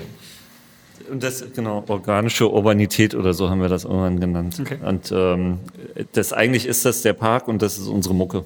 Und der Arbeitstitel war halt immer so Tillmann Park, EP, eine EP soll es erst werden, weil wir uns jetzt kein Album zugetraut haben irgendwie. Ähm, aber dann war es irgendwie doch mehr als eine, ähm, äh, eine EP. Und diese Nacht ist dann ziemlich spät dazu gekommen, wie eine Nacht. So bei ähm, und ähm, ist einfach der Stimmung der Platte geschuldet, weil die schon, das ist halt keine, ist jetzt nicht so ein nach, es ist, also die ist halt sehr moody irgendwie, also und wir haben dann auch die die Lieder, die wir ähm, gepickt haben für die für die für die Platte so angeordnet, dass sie halt irgendwie eine Geschichte erzählen und da hat dann dieses Nachtding irgendwie gut gepasst, weil, weil es halt so, weil wir auch immer dieses Konzeptdenken haben ähm, und wir jetzt dem Hörer quasi so ein Bild mit auf den Weg geben irgendwie. So dieses, also wenn man, also ich glaube, wenn man die Platte hört, dann kann man da auch so, ist halt so, es könnte auch so ein bisschen wie so ein Soundtrack sein, glaube ich. Auf jeden Fall, ja. Okay. Ähm, der Park ist auch in eurem ersten Musikvideo zu sehen, wo ihr. Ich habe noch ja. ganz, sorry, okay. ganz kurz. Äh, zu diesem Nachtding, das ist halt auch so dieses, wenn wir uns dann, also wir haben, also wenn wir dann produziert haben oder so, musste halt einer dann auch einfach nachts nach Hause. Durch Ja. den Park. Voll finster. Ähm, genau, der Park ist auch in eurem ersten Musikvideo zu sehen, wo ihr von zwei Schauspielern in jüngerem Alter, als ihr es jetzt seid, ähm, gespielt werdet, wie ihr im Park halt irgendwie cornert. das ist deine Interpretation. Ähm, beim Release des Videos hast äh, du geschrieben, Break You, wir haben endlich ein richtiges Musikvideo und was für eins. Was bedeutet es euch denn, ein Musikvideo zu haben? Ähm, schon relativ viel, ehrlich gesagt, weil es, ähm, also wir haben in unserer äh, musikalischen Laufbahn quasi ja schon viele Releases miterlebt und haben in vielen Videos mitgespielt und äh, äh, viele Videos auch selbst mitgedreht. Und Man so muss sagen, wir haben beide bei Spoken View Records quasi, haben wir auch, also ich bin da immer noch ähm, Gesellschafter und Roman war immer dann auch dabei, auch als Inputgeber und so. Ähm, haben wir immer schon hinter den Kulissen auch viel so Zeug ähm, mitgemacht. So. Und es ist einfach geil, wenn man endlich mal was für sich selber machen kann. Genau. Und deshalb ist es einfach irgendwie so, ähm, das äh, hat irgendwie in dem Moment so ein bisschen die Ernsthaftigkeit dieser Platte für mich nochmal unterstrichen. Also Wir haben zum Beispiel ähm, das erste Video von Hiob Drama Konkret haben wir auch beide zusammen gemacht.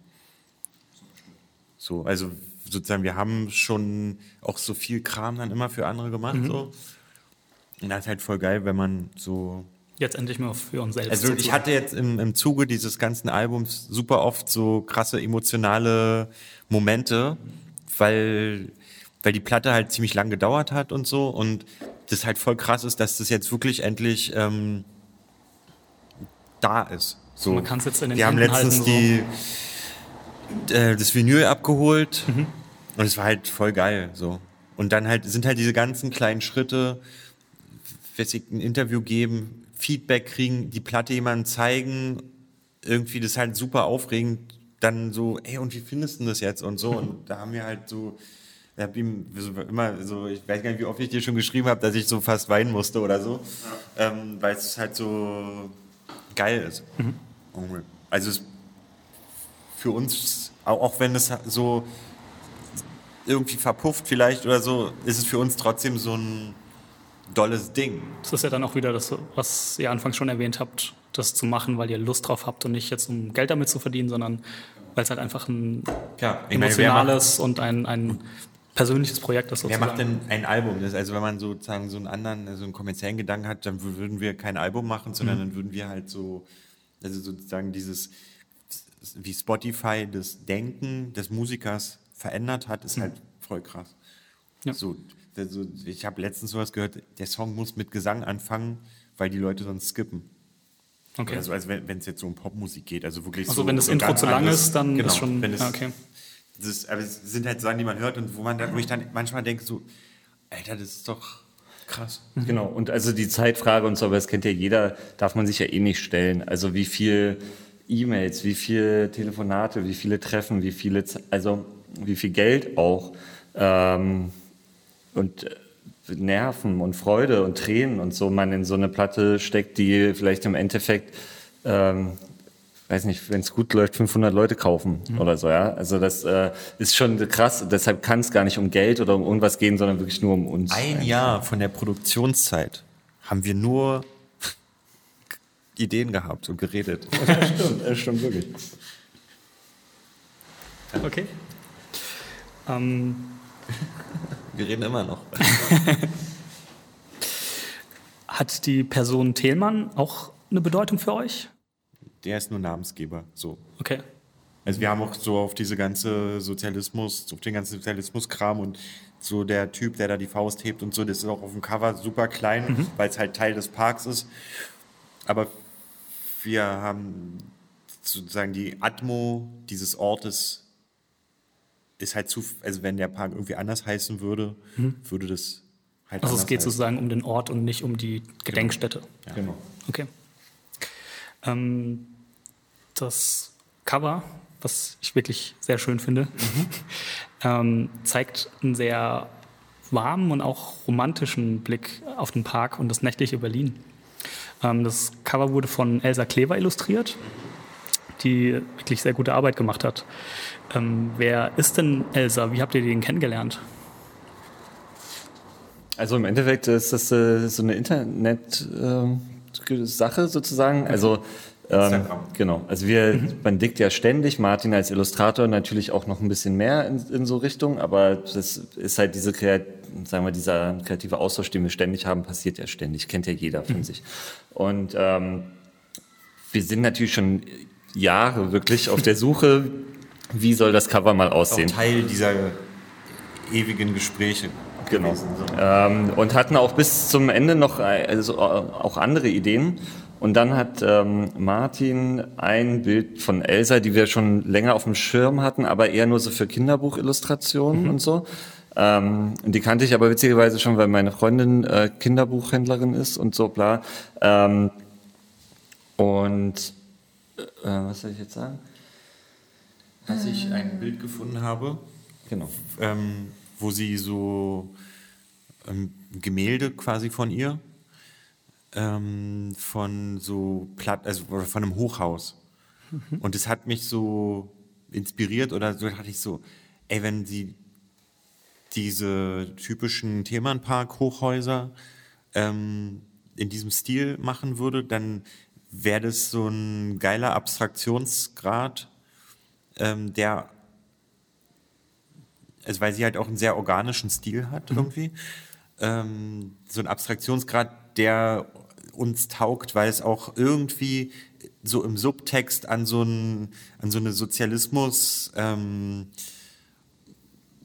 äh, Malerei irgendwie mich erinnert hat. Irgendwie. Also es hat, es hat irgendwie so ein, da sind so verschiedene Sachen irgendwie so zusammengekommen und ähm, genau, dieses Bild war so der Anstoß und dann haben wir lange überlegt und dann haben wir uns einfach, haben wir sie irgendwie angeschrieben und das, was sie dann quasi aus unserem Input gemacht hat, war halt wirklich nochmal so doppelt so geil wie, ähm, wie erwartet. Weil sie halt nicht nur so diese Hochhäuser, sondern auch einfach ihren, ihren Kinderbuchstil irgendwie und halt so sie hat einen geilen, so einen geilen Aufmacher für unsere Geschichte irgendwie geschafft. So. Und, Also weil es halt so, ja. so super detailreich ist und sie wirklich unseren Input, also es ist eigentlich Wahnsinn, wie, also es war halt genau so, habe ich mir das gewünscht. Okay. Na, das ist auch eine große Gabe oder auch viel Glück, weil wir haben sie noch nie privat, get also wir haben Ich zwar sie viel- leider noch nie getroffen, Genau, so, okay. weil, weil sie halt in Hamburg wohnt. So. Ähm, und das muss halt auch erstmal funktionieren. Also entweder kann sie das sehr gut, weil das ihr Business ist, oder sie hat einfach uns gefühlt und die Mucke gefühlt. So. Also wir haben ja schon relativ früh dann auch unfertige Tracks auch geschickt, so dass sie ähm, Ich habe mal weiß. mit ihr telefoniert. Das weiß ich noch. Ähm, genau, aber ähm, ja, wir sind auch, also davon abgesehen, dass wir sehr glücklich damit sind, sind wir auch sehr glücklich, dass das Cover wirklich sehr gut ankommt.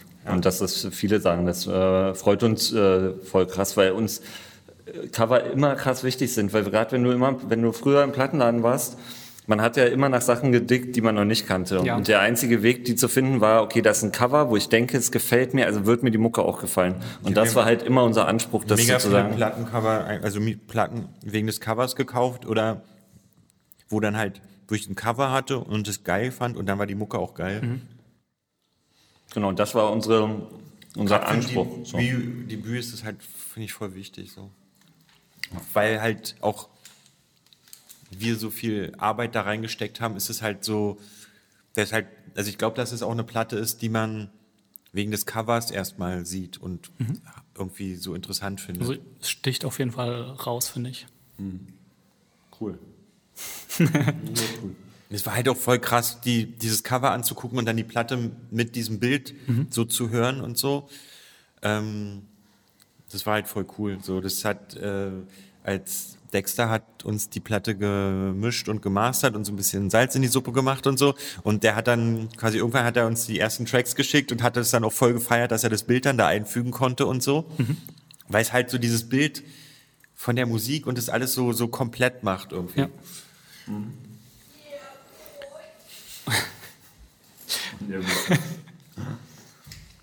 Witzigerweise Esop, der gerade so rumschreit, ähm, hat früher auch bei Spoken New mitgearbeitet und war Fotograf und äh, so. Also ist ein langjähriger Ostberliner Kumpel von uns und ein sehr, sehr guter Fotograf.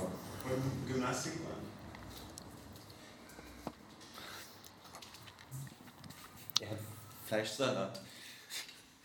Hat er gesagt. Brot und Fleischsalat, das muss alle werden, hat er gesagt. Sorry. Alles gut. Ähm, du bist ja, arbeitest ja selber als Illustrator und hast selber auch schon Plattencover gestaltet. Wieso habt ihr das dann überhaupt ähm, weggegeben? Wieso hast du das nicht gemacht? Sehr gute Frage. Ähm, das Problem ist halt bei so Sachen, oder ich habe das Problem, dass ähm, das halt so wichtig ist, dass ich komplett blockiert bin. Okay. Also ich habe, also oft sind so Sachen, die so voll unwichtig sind, so nebenbei oder mach mach ich rasch, die laufen voll gut aus der Hand und es wird voll geil. Und Sachen, die mir wichtig sind, ähm, die verkrampfen dann irgendwie und ja. Zu viel, Also sozusagen, zu viel Gedanken. Ja, na, man will ja auch, dass es halt dann voll geil wird und dann ist so, so eine Erwartungshaltung. Dann will ich halt, dass Roman das halt geil findet und ähm, das ist dann halt voll schwierig so. Also sozusagen, wenn wir auch jetzt so andere Sachen machen und ich ihm Sachen schicke, dann schwingt halt immer auch die Angst mit. Also es ist ja immer so, dass man was machen will, was gut ist oder was, was irgendwie die, deine Freunde oder deine Lieben irgendwie mögen. Und wir haben halt auch ein Verhältnis, dass er nicht alles geil findet, was ich mache, sondern wir auch ehrlich miteinander so sprechen. Und ähm, man will ja nicht irgendwie, dass man so, und wenn dann jemand, wenn man was macht und dann jemand sagt, hm, na, ich weiß nicht genau, ist irgendwie nicht so geil oder so, dann ist es ja noch schwieriger. Also dann wird es ja noch schlimmer dann am Ende. Und somit war es halt geil, das abzugeben. Und da ist ja trotzdem unser Soul drin, irgendwie, weil ich sozusagen als Illustrator ihr auch vielleicht den richtigen Input geben konnte. Und ich habe die Rückseite gemacht. Genau, also das darüber, also der Blick von außen ist manchmal ja auch cool. So, und Martin macht eh schon so viel für uns, äh, was so grafische Elemente angeht, dass es dann manchmal auch wäre das Cover jetzt nicht cool gewesen von ihr, hätten wir es halt auch nicht genommen, dann hätte vielleicht Martin was gemacht oder so. Aber so hat halt der Blick von außen dem Ganzen einfach sehr gut getan. Und das ganze Layout, also worauf ich hinaus wollte, ist, dass es halt auch mega viel Arbeit ist. Und wir haben ja eh schon dadurch, dass wir quasi unser eigenes Label sind und alles allein machen, bis auf die Vinylherstellung, ähm, haben wir eh schon einen Arsch voll Arbeit. Und ähm, da war das mit dem Layout halt schon. Und es ist halt auch voll geil, also auch wenn man Illustrator ist, wenn man oder aber wenn man Künstler ist, wenn man mal was kriegt von jemand anders. Und so, also das feiere ich dann voll. Also vor allen Dingen, wenn es was ist, was halt voll geil ist. So, also das ist halt so, das ist auch halt ein Teil dessen, was wo ich, wo ich dann halt trotzdem mega stolz bin, dass es halt so ein ja, es ist halt auch nicht so vorhersehbar, das Cover. So, weil man hat ja irgendwie einen Stil oder so. Und man selbst ist ja auch irgendwie dann so, ja, ist halt, ja, dann mache ich das halt so, wie ich das immer mache oder so. Ähm, so dass wir auch irgendwie und oder dass ich auch überrascht bin darüber. Also dass ich das auch, dass ich die Platte auch als was Fremdes wahrnehmen kann. Irgendwie. Okay. Ähm,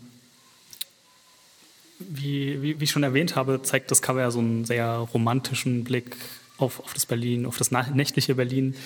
Ähm, so Hip-Hop-technisch ist Berlin ja aber eigentlich eher so ein bisschen nach außen hin hart, brutal, steht dann eher so für Battle Rap und, und so weiter. Und woher kommt denn euer Blick auf Berlin, der so, oder eure Darstellung von Berlin, die, die eben diesen anderen Blickwinkel zeigt, dass Berlin eben mehr ist als nur das, was so im Mainstream nach außen immer drängt. Naja, das, ich, ich glaube, dass Berlin auch rapmäßig gar nicht mehr nur so hart ist und so. Also weil ja letztlich irgendwie alle Rapper in Berlin wohnen und auch das Soundbild von Berlin mittlerweile super, super vielseitig ist.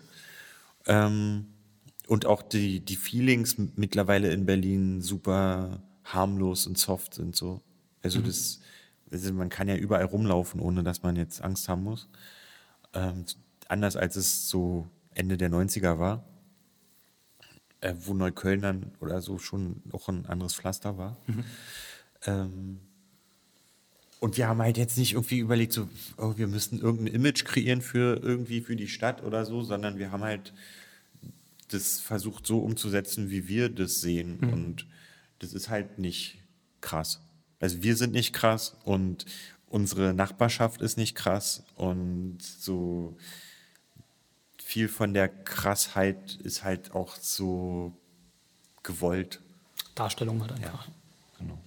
Ja, und also der Hauptaspekt ist wirklich, dass es ja uns repräsentieren soll und äh, vielleicht auch unsere Musik und ähm, Und heutzutage muss man ja auch einfach nicht mehr cool sein. So, das ist halt so. ist Also egal. cool- cool sind wir Und schon, sind halt aber- auch jetzt so in einem, in einem Alter, wo das auch, wo uns das egal ist, Ja. wo ich auch ähm, genau, dich hier beim Interview Step by Step immer weiter ausziehen kannst. ja, ja. ist mir egal. Sieht ja Ich keiner. bin mega. ist irgendwas mit mir? Alles cool. Ich warte nur darauf, wenn du noch die Hose ausziehst. Ist halt warm.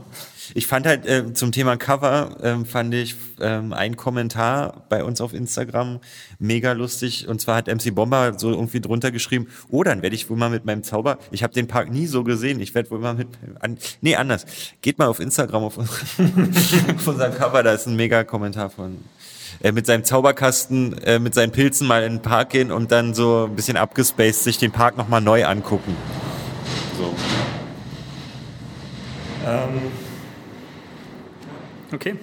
Ähm, was ja auch ein bisschen anders macht, ist das, ich nenne es mal Representen. ähm, wenn andere machen irgendwie Tracks über CL500, AMG und ihr über den Lada Niva. Was ist denn so toll an dem Auto, dass ihr dem gleichen Track Sieht widmet? einfach mega geil aus. Also es ist, ähm, Martin ist früher ja schon, hat er vorhin ja schon erzählt, Lada gefahren. Ich habe auch äh, lustigerweise heute so Spotify-Kram, also es gibt jetzt nämlich auch das so die ganzen Sichtbeton-Alben auf. Das ist übrigens noch eine ganz wichtige Band aus Ja. meiner Geschichte. Ähm, alle Sichtbeton-Releases gibt's jetzt auf Spotify. Und auf unserem zweiten Album ähm, gibt's schon einen Song, der heißt Lada. Lustigerweise. Äh, und du hast auch mal diesen einen Beat gemacht für die Watchport Lounge Genau, der Compilation. heißt mit dem Lada in die Bronx. Genau. Der ist auch Teil dieses Lada-Liedes. Ähm, ich hatte mal einen Lada von meinem Großvater geerbt, aber einen Lada Samara. Und ähm, Lada Niva war aber schon immer das geile Auto. Und das Abgefahrene an dem Ding ist halt, dass das seit 30 Jahren oder so ähm, genau so gebaut wird. Also das, der wird immer noch produziert und sieht nahezu gleich aus, hat die gleiche Ausstattung, da ist kein Schnickschnack drin, das ist kein modernes Auto, sondern ist halt wirklich, wird immer noch in Russland von Hand zusammengelötet irgendwie und ist halt immer noch derselbe Schrottwagen. Aber das Geile ist, ich habe gerade heute äh, äh, so einen Lada gefunden auf Instagram, der so getuned war, also ein Lada Niva, und der sah eins zu eins eigentlich aus wie diese Mercedes ähm, Jeeps. Ich weiß nicht, wie die heißen, diese die Flair Ja. und alle fahren und so. Äh, AMG.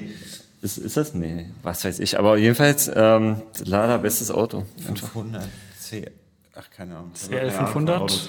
Aber jedenfalls ist Lada Niva geil. Genau, also wenn äh, Hast du, Schako hat heute ein Foto gepostet mit in, irgendwo, der ist in, in Afghanistan oder so, gerade irgendwie so auf so einer Rundreise und hat da so ein Polizeiauto gefunden, so ein Lada Niva Polizeiauto, da haben die so geil gepostet. Hammer. Okay. Irgendwann will ich ein, mal einen haben. kauft alle die Platte, dass Martin sich einen Lada Niva kaufen kann. Boah, das wird so peinlich, wenn ich das dann habe und alle, da, ich da so rumfahre und alle so lachen. guck mal, jetzt hat er, oh, guck mal. Boah, ist ja peinlich. Sellout. Schönes Bild, freut mich drauf. Also ich will keinen. Wenn mich irgendwann einer findet, dann ist es cool, aber ich werde es nicht provozieren. Ich habe eh kein Geld für ein Auto. Okay. Außerdem ist Fahrradfahren viel gesünder und ich habe mal gehört, dass man, wenn man Lada Niva hat, dass man dann so Bock haben muss zu basteln. Bock habe ich, aber ich bin ke Keine Zeit. bin kein guter Ba- also Auto-Dings. Mechaniker. Ja. Ähm, ihr wart ja bisher, wie, wie du schon erwähnt habt, bei Spoken View oder habt da eure Sachen rausgebracht und bringt das Album jetzt aber über den Ecke Prenz Record Club raus. Ähm, mit Kooperation von HHV. ja. Ähm, warum dieser Labelwechsel oder ich meine, du hast ja schon gesagt, du bist ja bei Spoken View auch noch irgendwie Ja, involviert. also Spoken View gibt's halt so in der Form einfach nicht mehr als Label. So, das, äh, es gibt noch den Spoken View Shop, den die Kathleen äh, weiterhin betreut. Aber es ist es sind halt so seit ähm, vielen Jahren da keine Platten mehr rausgekommen irgendwie. Und so für uns war es halt ähm, auch so eine Sache, dass wir einfach gesagt haben, so, wir wollen das halt so in, in Eigenregie irgendwie machen. Die Eigenregie wäre auch da gewesen, nur dass es halt diesen Spoken View Stempel gehabt hätte. Ähm, aber der Stempel ist halt eher so Deutschrap irgendwie und ähm, also eigentlich hat, haben wir uns die Frage auch nie gestellt, ob es da rauskommen soll oder so. Ähm, Ja, und für uns war irgendwie, es, das zieht sich so ein bisschen durch unsere Laufbahn. Wir haben ja immer auch relativ viel, wir sind super gut äh, mit äh, Anton von Sichtexot, einem Labelchef. Wir hatten früher viel mit NPM zu tun. Also wir waren ja auch immer verkumpelt mit diesen ganzen Labels, wo man theoretisch denken könnte, dass wir da auch hinpassen.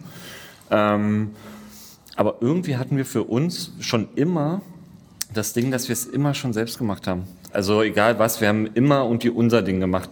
Und ähm, es fühlt sich irgendwie besser an für uns. Letztlich ist der Ecke Prince Record Club einfach nur irgendein Name, den wir uns ausgedacht haben. Weil, also man muss heutzutage nicht zwingend ein Label haben. Also du als Künstler bist dein eigenes Label. Ja. So, das ist halt das Ding. Also es ist nie so einfach gewesen, äh, Musik rauszubringen. Das heißt, du brauchst im Endeffekt kein Label und wir wären, glaube ich, auch vielleicht nicht die besten Künstler gewesen, weil wir halt auch besser wissen, wie irgendwas läuft. Also das heißt, wenn irgendwas schlecht gelaufen wäre, wären wir halt so, ey, warum so und das ist halt dann auch also wofür brauchen wir denn dann letztlich ein Label, wenn wir selb, eh das selber machen wollen auch so. Ähm, Genau, das ist halt auch cool, weil du und von Label, Label bringt dir halt was, wenn du sozusagen in dem Fahrwasser des Labels sein möchtest irgendwie. Aber wir machen es auf die harte Tour. Und so, keine Ahnung. Und der Ecke Prince Record Club ähm, ist schon für uns, aber in Zukunft ist er halt auch mehr als ein Label.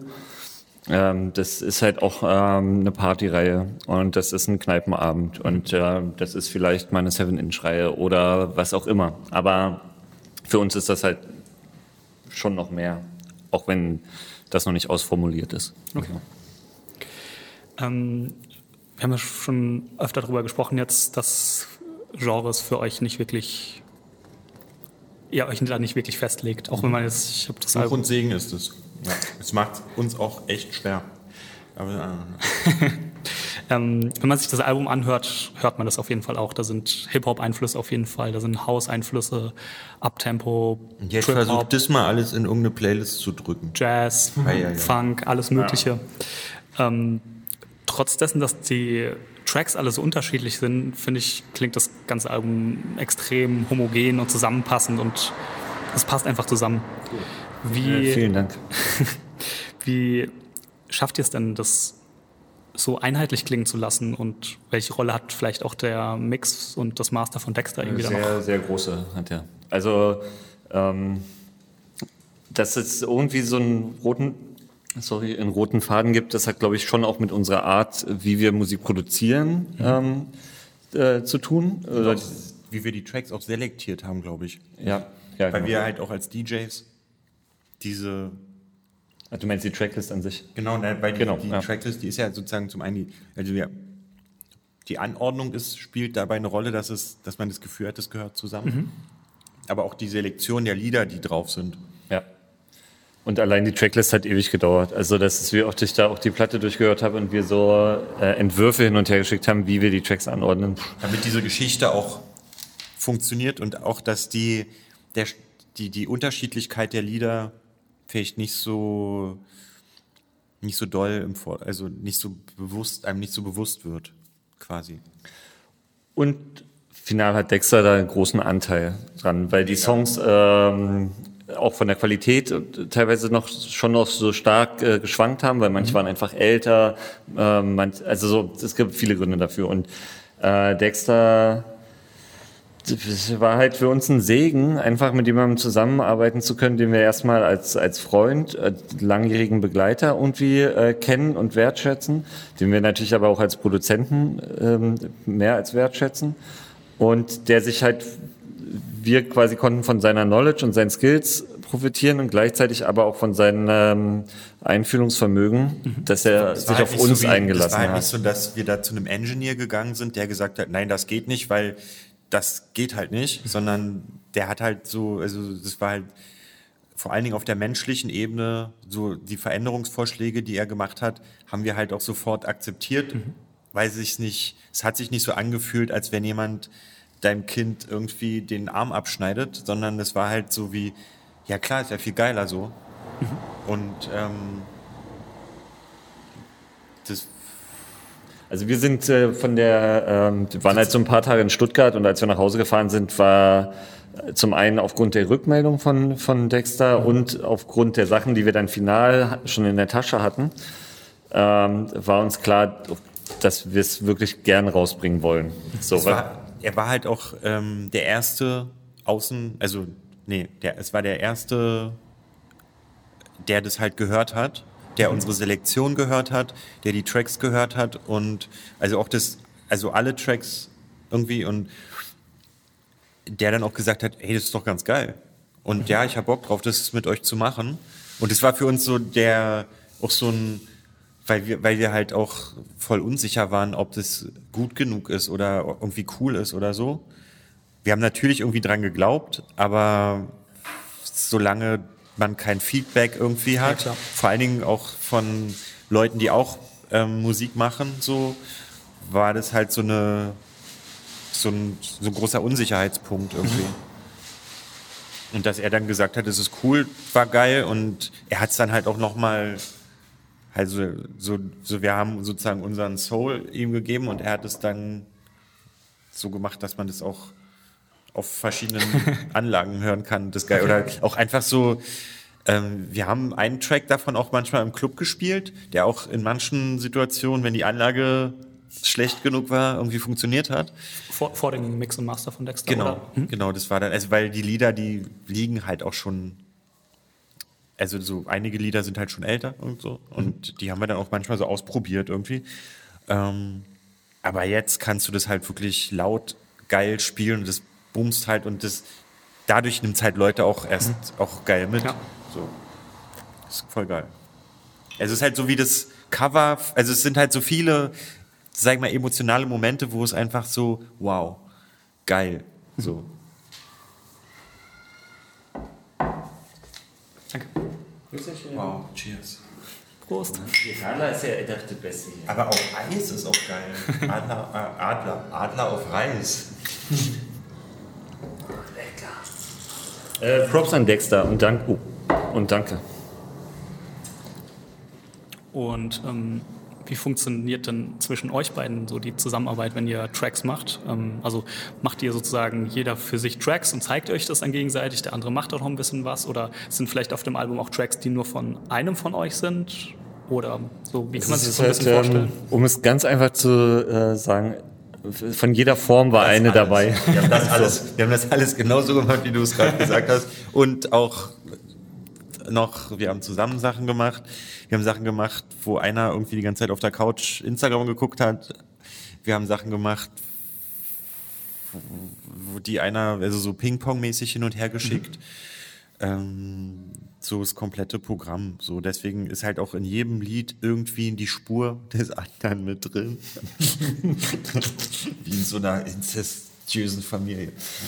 Das ist aber, ähm, ja, also manchmal war es echt einfach, dass man, ich hatte eine Skizze oder so und Martin hat dann bei mir weitergebaut, dann hat er aber die Session mitgenommen bei sich weiter, dann wieder zurückgeschickt, dann oh, habe ich noch einen Scratch gemacht da oder ich habe ähm, mal mit so einer billigen, mit so einem, ich habe so eine Vierspur-Handy-App, sind so f- vierspurmäßig irgendwelche Loops gebaut, die nochmal am Rechner, dass das halt ein, ein, ein Loop war, den Martin geschickt, daraus hat er was gemacht oder?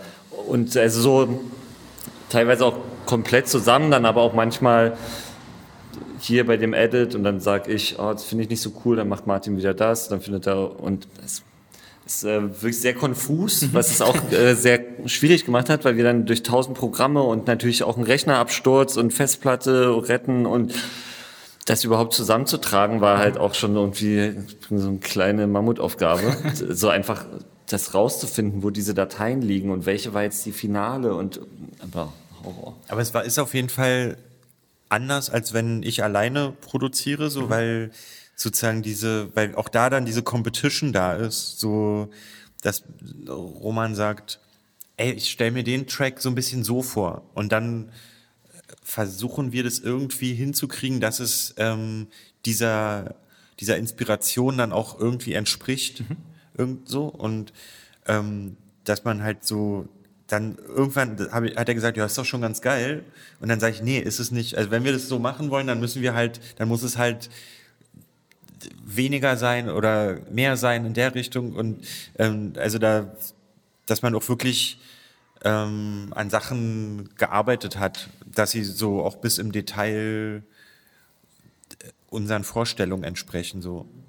Und irgendwann war es halt auch so, dass, dass ich dachte, wir müssen halt auch, ähm, also das ist halt dieser Genre-Mix, dass wir halt ähm, den Genre-Mix, den, bei dem wir fürs Auf, im, Auflegen stehen, dass wir das auch mit der Platte irgendwie äh, repräsentieren.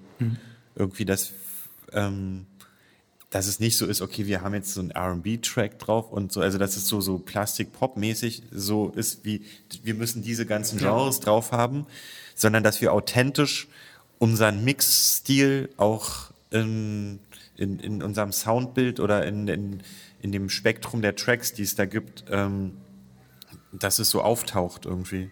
Und dass auch die, dass es dann am Ende halt diese Geschichte wird, dass die Tracks zueinander irgendwie passen, aber trotzdem auch als eigenständige Stücke stehen können und so. Es war auf jeden Fall so die, die Com Competition, die wir uns da irgendwie gegeben haben. So. dass wir, es gab dann so einen Punkt, wo ich gesagt habe, ich will gerne noch so einen Song drauf haben, weil er auch in das Konzept gepasst hat, so und ähm. Und ähm, ich finde, man hat es jetzt nicht so konkret rausgehört, was ich jetzt auch gar nicht schlimm finde, aber mm, habt ihr eher auf, auf Sampling, ähm, seid ihr darauf gegangen? Habt ihr Sachen selber eingespielt oder alles ein bisschen? Die Basis ist meistens ein Sample, mhm. so.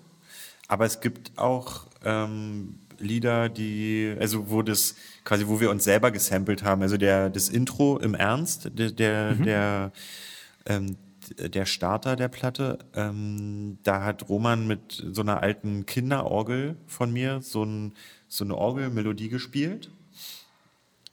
Aber diese Melodie halt gesampelt. Dann hat er aus diesem Sample ein Beat gemacht. Oder also halt dieser, dieser Track ist quasi so zweigeteilt. Es mhm. fängt an mit so einem langen, weirden Intro und gipfelt dann in einem Hip-Hop-Beat. So. Ja. Und quasi, da haben wir unsere zwei Tracks, also sozusagen, ich habe sein Ding geremixed, mhm. habe einen Hip-Hop-Remix von seinem gemacht und wir haben das dann so ähm, zusammengefügt. Okay. So, und ähm, also da sind auch die, wie gesagt, er hat irgendwie mit irgendwie diese, diese irgendwie auch so Field Recordings gemacht. Mhm. Aus diesen Field Recordings haben wir einen Loop gemacht. Da, damit haben dann Samples harmoniert. Ähm, so irgendwie. Also wirklich auch, weil wir, wir haben halt, auch wenn wir Musik gemacht haben oder auch die Musik, die uns gerade so Mitte der 2000er Jahre beeinflusst hat, war halt auch immer so ein bisschen abseitig. Sprich, wir haben so Anticon-Sachen gehört und mhm. so, so seltsame Producer schon damals, als dieses Beat-Ding noch nicht so groß war, gab es ja schon immer Leute, mhm. die geilen Instrumental-Hip-Hop gemacht haben, so. Und auch da so seltsame Herangehensweisen ähm, gemacht haben, die wir halt schon immer geil fanden. So auch Cloud Dead war halt voll die geile Band, die einfach nur irgendwie so fünf Minuten lang Didgeridoo hatten. Und eigentlich jemand, der sozusagen das noch krass, viel krasser vorweggenommen hat, äh, DJ Kotze mit Adolf Neuss, da war nämlich sowas auch drauf. Also es war wirklich wie so ein deutsches Cloud Dead. Und der Typ ist nämlich immer noch der Allergeilste. Auf jeden Fall. Wie war die Frage? Nee, ist äh, genau, ja. Top. Ist mir tatsächlich auch aufgefallen, bei irgendeinem Track musste ich sofort an DJ Kotze denken. Ja, ist, ähm, das ist ein voll geiles Kompliment. Ja. Ich glaube, es war der letzte Track, der so ein bisschen Abtempo ist. Ja. Hat mich stark daran erinnert. Guten Morgen heißt der. Könnte sein, dass das ein. Könnte ins Konzept passen. ähm, ja, wir, ähm, DJ Kotze feiern wir sehr weil der halt auch irgendwie immer so eine, ähm, so ein, der versucht es anders zu machen, der hat eine sehr experimentelle Herangehensweise. Ich, auch in seinen DJ-Mixen, der scheißt einfach komplett drauf und geht halt voll auf Feeling. Es gibt einen Mix von dem, wo er in Mini Ripper einen Song rückwärts laufen mhm. lässt mhm. und so. Also einfach so, so Hörgewohnheiten brechen, irgendwie so, okay, das sind trotzdem Harmonien und das ist so, feiere ich voll krass. Kann stark auch Also auch sein. wenn ich nicht immer so alles Hausmäßige oder so bla bla bla mhm. feier, aber die, die Attitude ist halt mega, ja. weil der halt auch einfach ein Hip-Hopper ist, der ähm, ja, wo Hip-Hop, wo, wo, der wird immer ein Hip-Hopper sein und es schwingt irgendwie mit, obwohl er ein Physik Popstar ist oder einfach eine Hausikone oder sonst wie, ähm, ist ja trotzdem Hip-Hop so. Ja. Haus ist ja eigentlich auch Hip-Hop. Auch ganz starke Interviews von ihm immer. Ja. ähm, also ich würde ihm das übelst gerne zeigen, aber ich habe auch genauso krass viel Schiss davor, dass er das scheiße findet. So. Mhm. das so, so ich eigentlich ja. lieber nicht ja, das Gespräch hatten wir gestern gerade. Vielleicht hört das ja irgendwann mal zufällig. Na klar. Der ist ein großer Podcast-Fan, habe ich gehört. Der liebt das. Ähm, was, wie arbeitet ihr überhaupt? Also was, was benutzt ihr denn so? Habt ihr noch Hardware? Benutzt ihr Software? Also wenn ihr Projekte austauscht, dann wahrscheinlich eher Software oder gehen da noch die Disketten rum? Ja, wir, wir sind äh, mega Fans seit 20 Jahren von Fruity Loops. Okay. Und das machen wir immer noch so. Irgend, also alles ist irgendwie durch Fruity Loops gelaufen, glaube ich. Ähm, und das läuft dann am Ende bei, in Cubase zusammen oder halt Audition irgendwie. So. Genau, ich hatte, ich hatte früher, ich hatte mal eine Roland 303 und dann habe ich mir mal äh, mit noch Tipps eingeholt von Hubert Davis und so eine MPC 1000 geholt. Aber ich war einfach Hast zu du da faul. jemals einen Ton rausgeholt? Nee, ich weiß auch nicht. Ich war einfach dann irgendwann einfach zu faul, das zu lernen. Ey. Die lag dann da rum und ich fand's voll geil. Ich irgendwie Ich habe seit fünf Jahren eine Maschine eingepackt und unterm Tisch stehen. stimmt und diese Roland 303, die habe ich dir dann nämlich irgendwann geschenkt. Die haben wir dann als Soundboard live manchmal benutzt. Ich habe da auch schon mal einen Loop mitgemacht, aber das ist halt super kompliziert, so wenn man halt auch weiß, man kann das auch. Wenn man das andere schon kennt. Genau, und das geht. Ey, ich- und ich muss sagen, also die Roland 404 ist ja zum Beispiel geil. Die benutzen ja auch Leute, so äh, Flo Filz und so weiter, benutzen die ja alle immer noch, weil die hatten ja scheiß gute Karte da drin. Aber diese 303 hat ja nur diesen. Aber ich glaube am. Ende viele, viele benutzen das halt einfach nur, um Beats abzuspielen. Ja, das stimmt. Und dann diese Effekte brap, brap, brap, brap, brap, brap, und so da so wie so ein bisschen so zu, zu remixen. Aber jetzt ähm, Worauf ich aber hinaus gibt wollte nicht mal- super viele, die das auch als Ding benutzen. Nee, das stimmt. Aber deshalb habe ich äh, umso mehr Respekt vor äh, Madlib, dass er mit diesem scheiß Ding äh, das Matt Villen Album produziert hat. Ähm, genau, und ich war einfach immer zu faul und äh, weil wir irgendwie äh, schon immer ein bisschen Fruity Loops benutzt haben. Deswegen habe ich Respekt vor dem. Das Gerät so unfassbar kompliziert ist. Genau. ähm, und sonst echt immer so rumfrickeln, da mal was aufnehmen, da mal was und dann irgendwie das so zusammenführen. Also es gibt äh, einfach das nehmen, was gerade da ist. Also das ist so mein Denken oder auch eigentlich unseres. So, wenn wir die, so unser Zoom Field Recording Ding oder es gibt auch äh, auf dem Track, der heißt jetzt äh, unterm Regenschirm. Da gibt es so eine Field Recording Strecke, wie ich genau von Martins alten Zuhause durch den Park laufe und es hat so geregnet und ich laufe so durch Matsch. Das war so das Grundsample für den Beat. Das halt mit meinem Handy aufgenommen. Das ist drauf geschissen auf alles. Einfach machen. So. Weiß ja. Ja, und die Keine Ahnung. Percussions dann in den Liedern, um das so organischer zu machen. Quasi haben wir dann einfach den ganzen Track lang halt selber irgendwie so mit einer, irgendwas, was auf dem Tisch stand, geraschelt oder rumgeschakt oder halt hier so, so, das ist dann, also einfach, oder weiß ich, im Zug mit dem, mit dem, ähm, mit dem Löffel vom Umrühren auf dem Laptop klatschen, so klick, klick und also das, also das alles. Experimentieren einfach. Und Dexter muss dann machen, das ist Der geil. muss da machen. genau, das ist der Plan. Und der kann das auch noch. Wow. Das Schlimme ist, wir können wahrscheinlich jetzt nie wieder eine Platte ohne Dexter machen, aber Das habe ich mir auch schon gedacht. muss er jetzt durch, der Arsch. Kauft die Platte, damit wir uns Dexter in Zukunft Leisten. holen können. Okay, dann noch eine abschließende Frage. Was ist das Schönste an Musik für euch? Ähm, Emotionen. Also, ja. Dass es äh, Emotionen auslösen kann wie nichts anderes, finde ich. Ähm, Emotionen begleiten kann, verstärken kann, total ähm, umformieren kann.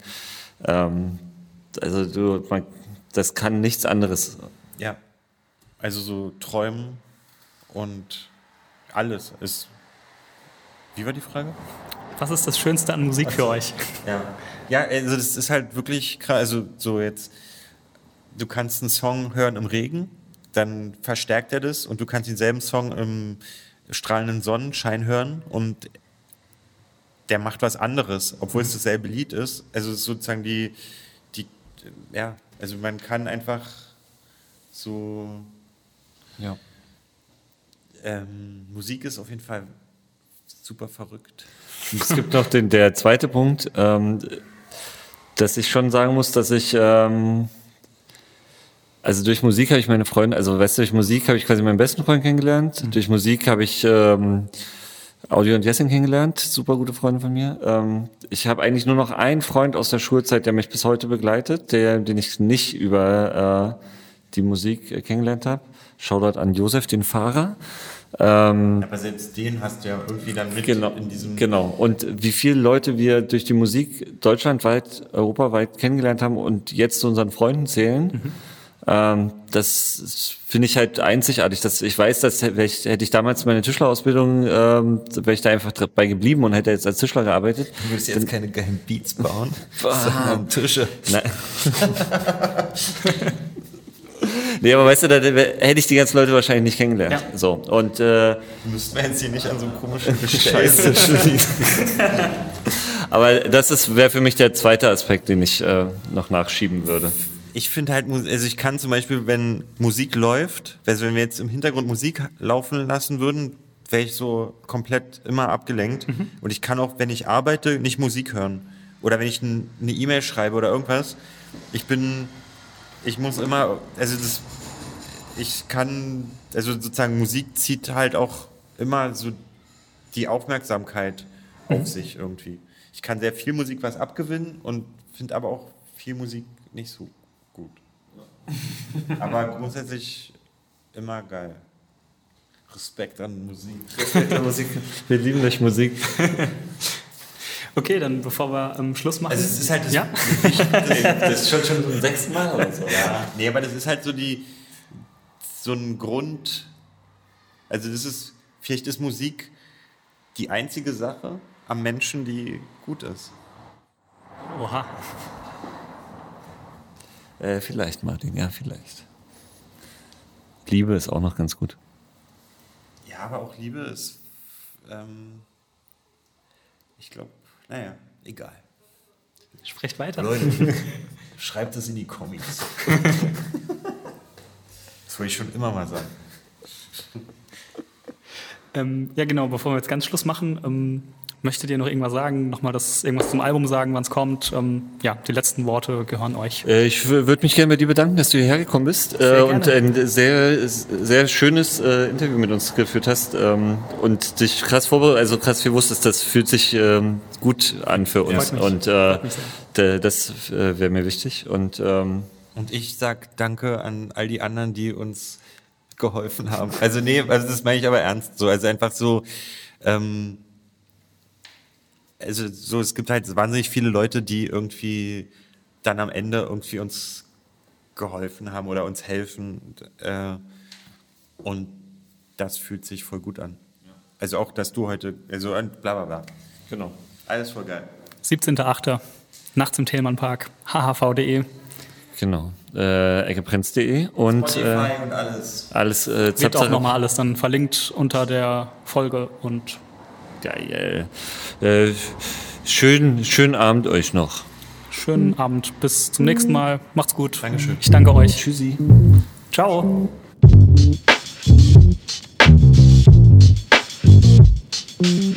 So, und das war's auch schon wieder mit Folge 10 des All I See is Blinking Lights Podcast.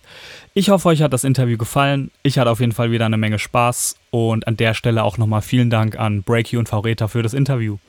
Wenn euch die Folge gefallen hat, freue ich mich wie immer, wenn ihr die, ähm, die Folge oder den Podcast teilt auf den sozialen Kanälen. Und ihr könnt mir natürlich auch immer gerne schreiben, Reviews da lassen oder was auch immer. Das geht auf Twitter, auf Facebook, bei iTunes oder direkt auf dem Blog unter alliseesblinkenlights.de. Da gibt es dann auch nochmal eine Linkliste mit den Links zu den ganzen Kanälen, mit Links zu Ecke Brenz, zu dem Album Nachts im Thelmannpark und zu allem Möglichen, über was wir so in der Folge gesprochen haben. Und ja, das war es eigentlich auch schon von mir. Ich freue mich schon auf die nächste Folge. Bis dann wünsche ich euch eine gute Zeit, äh, dass ihr die Hitze gut übersteht und ja, macht's gut, gute Nacht, guten Morgen, wann auch immer ihr gerade zuhört. Bis zum nächsten Mal. Ciao. All I see is blinking lights. It's hip hop, hip hop, hip hop.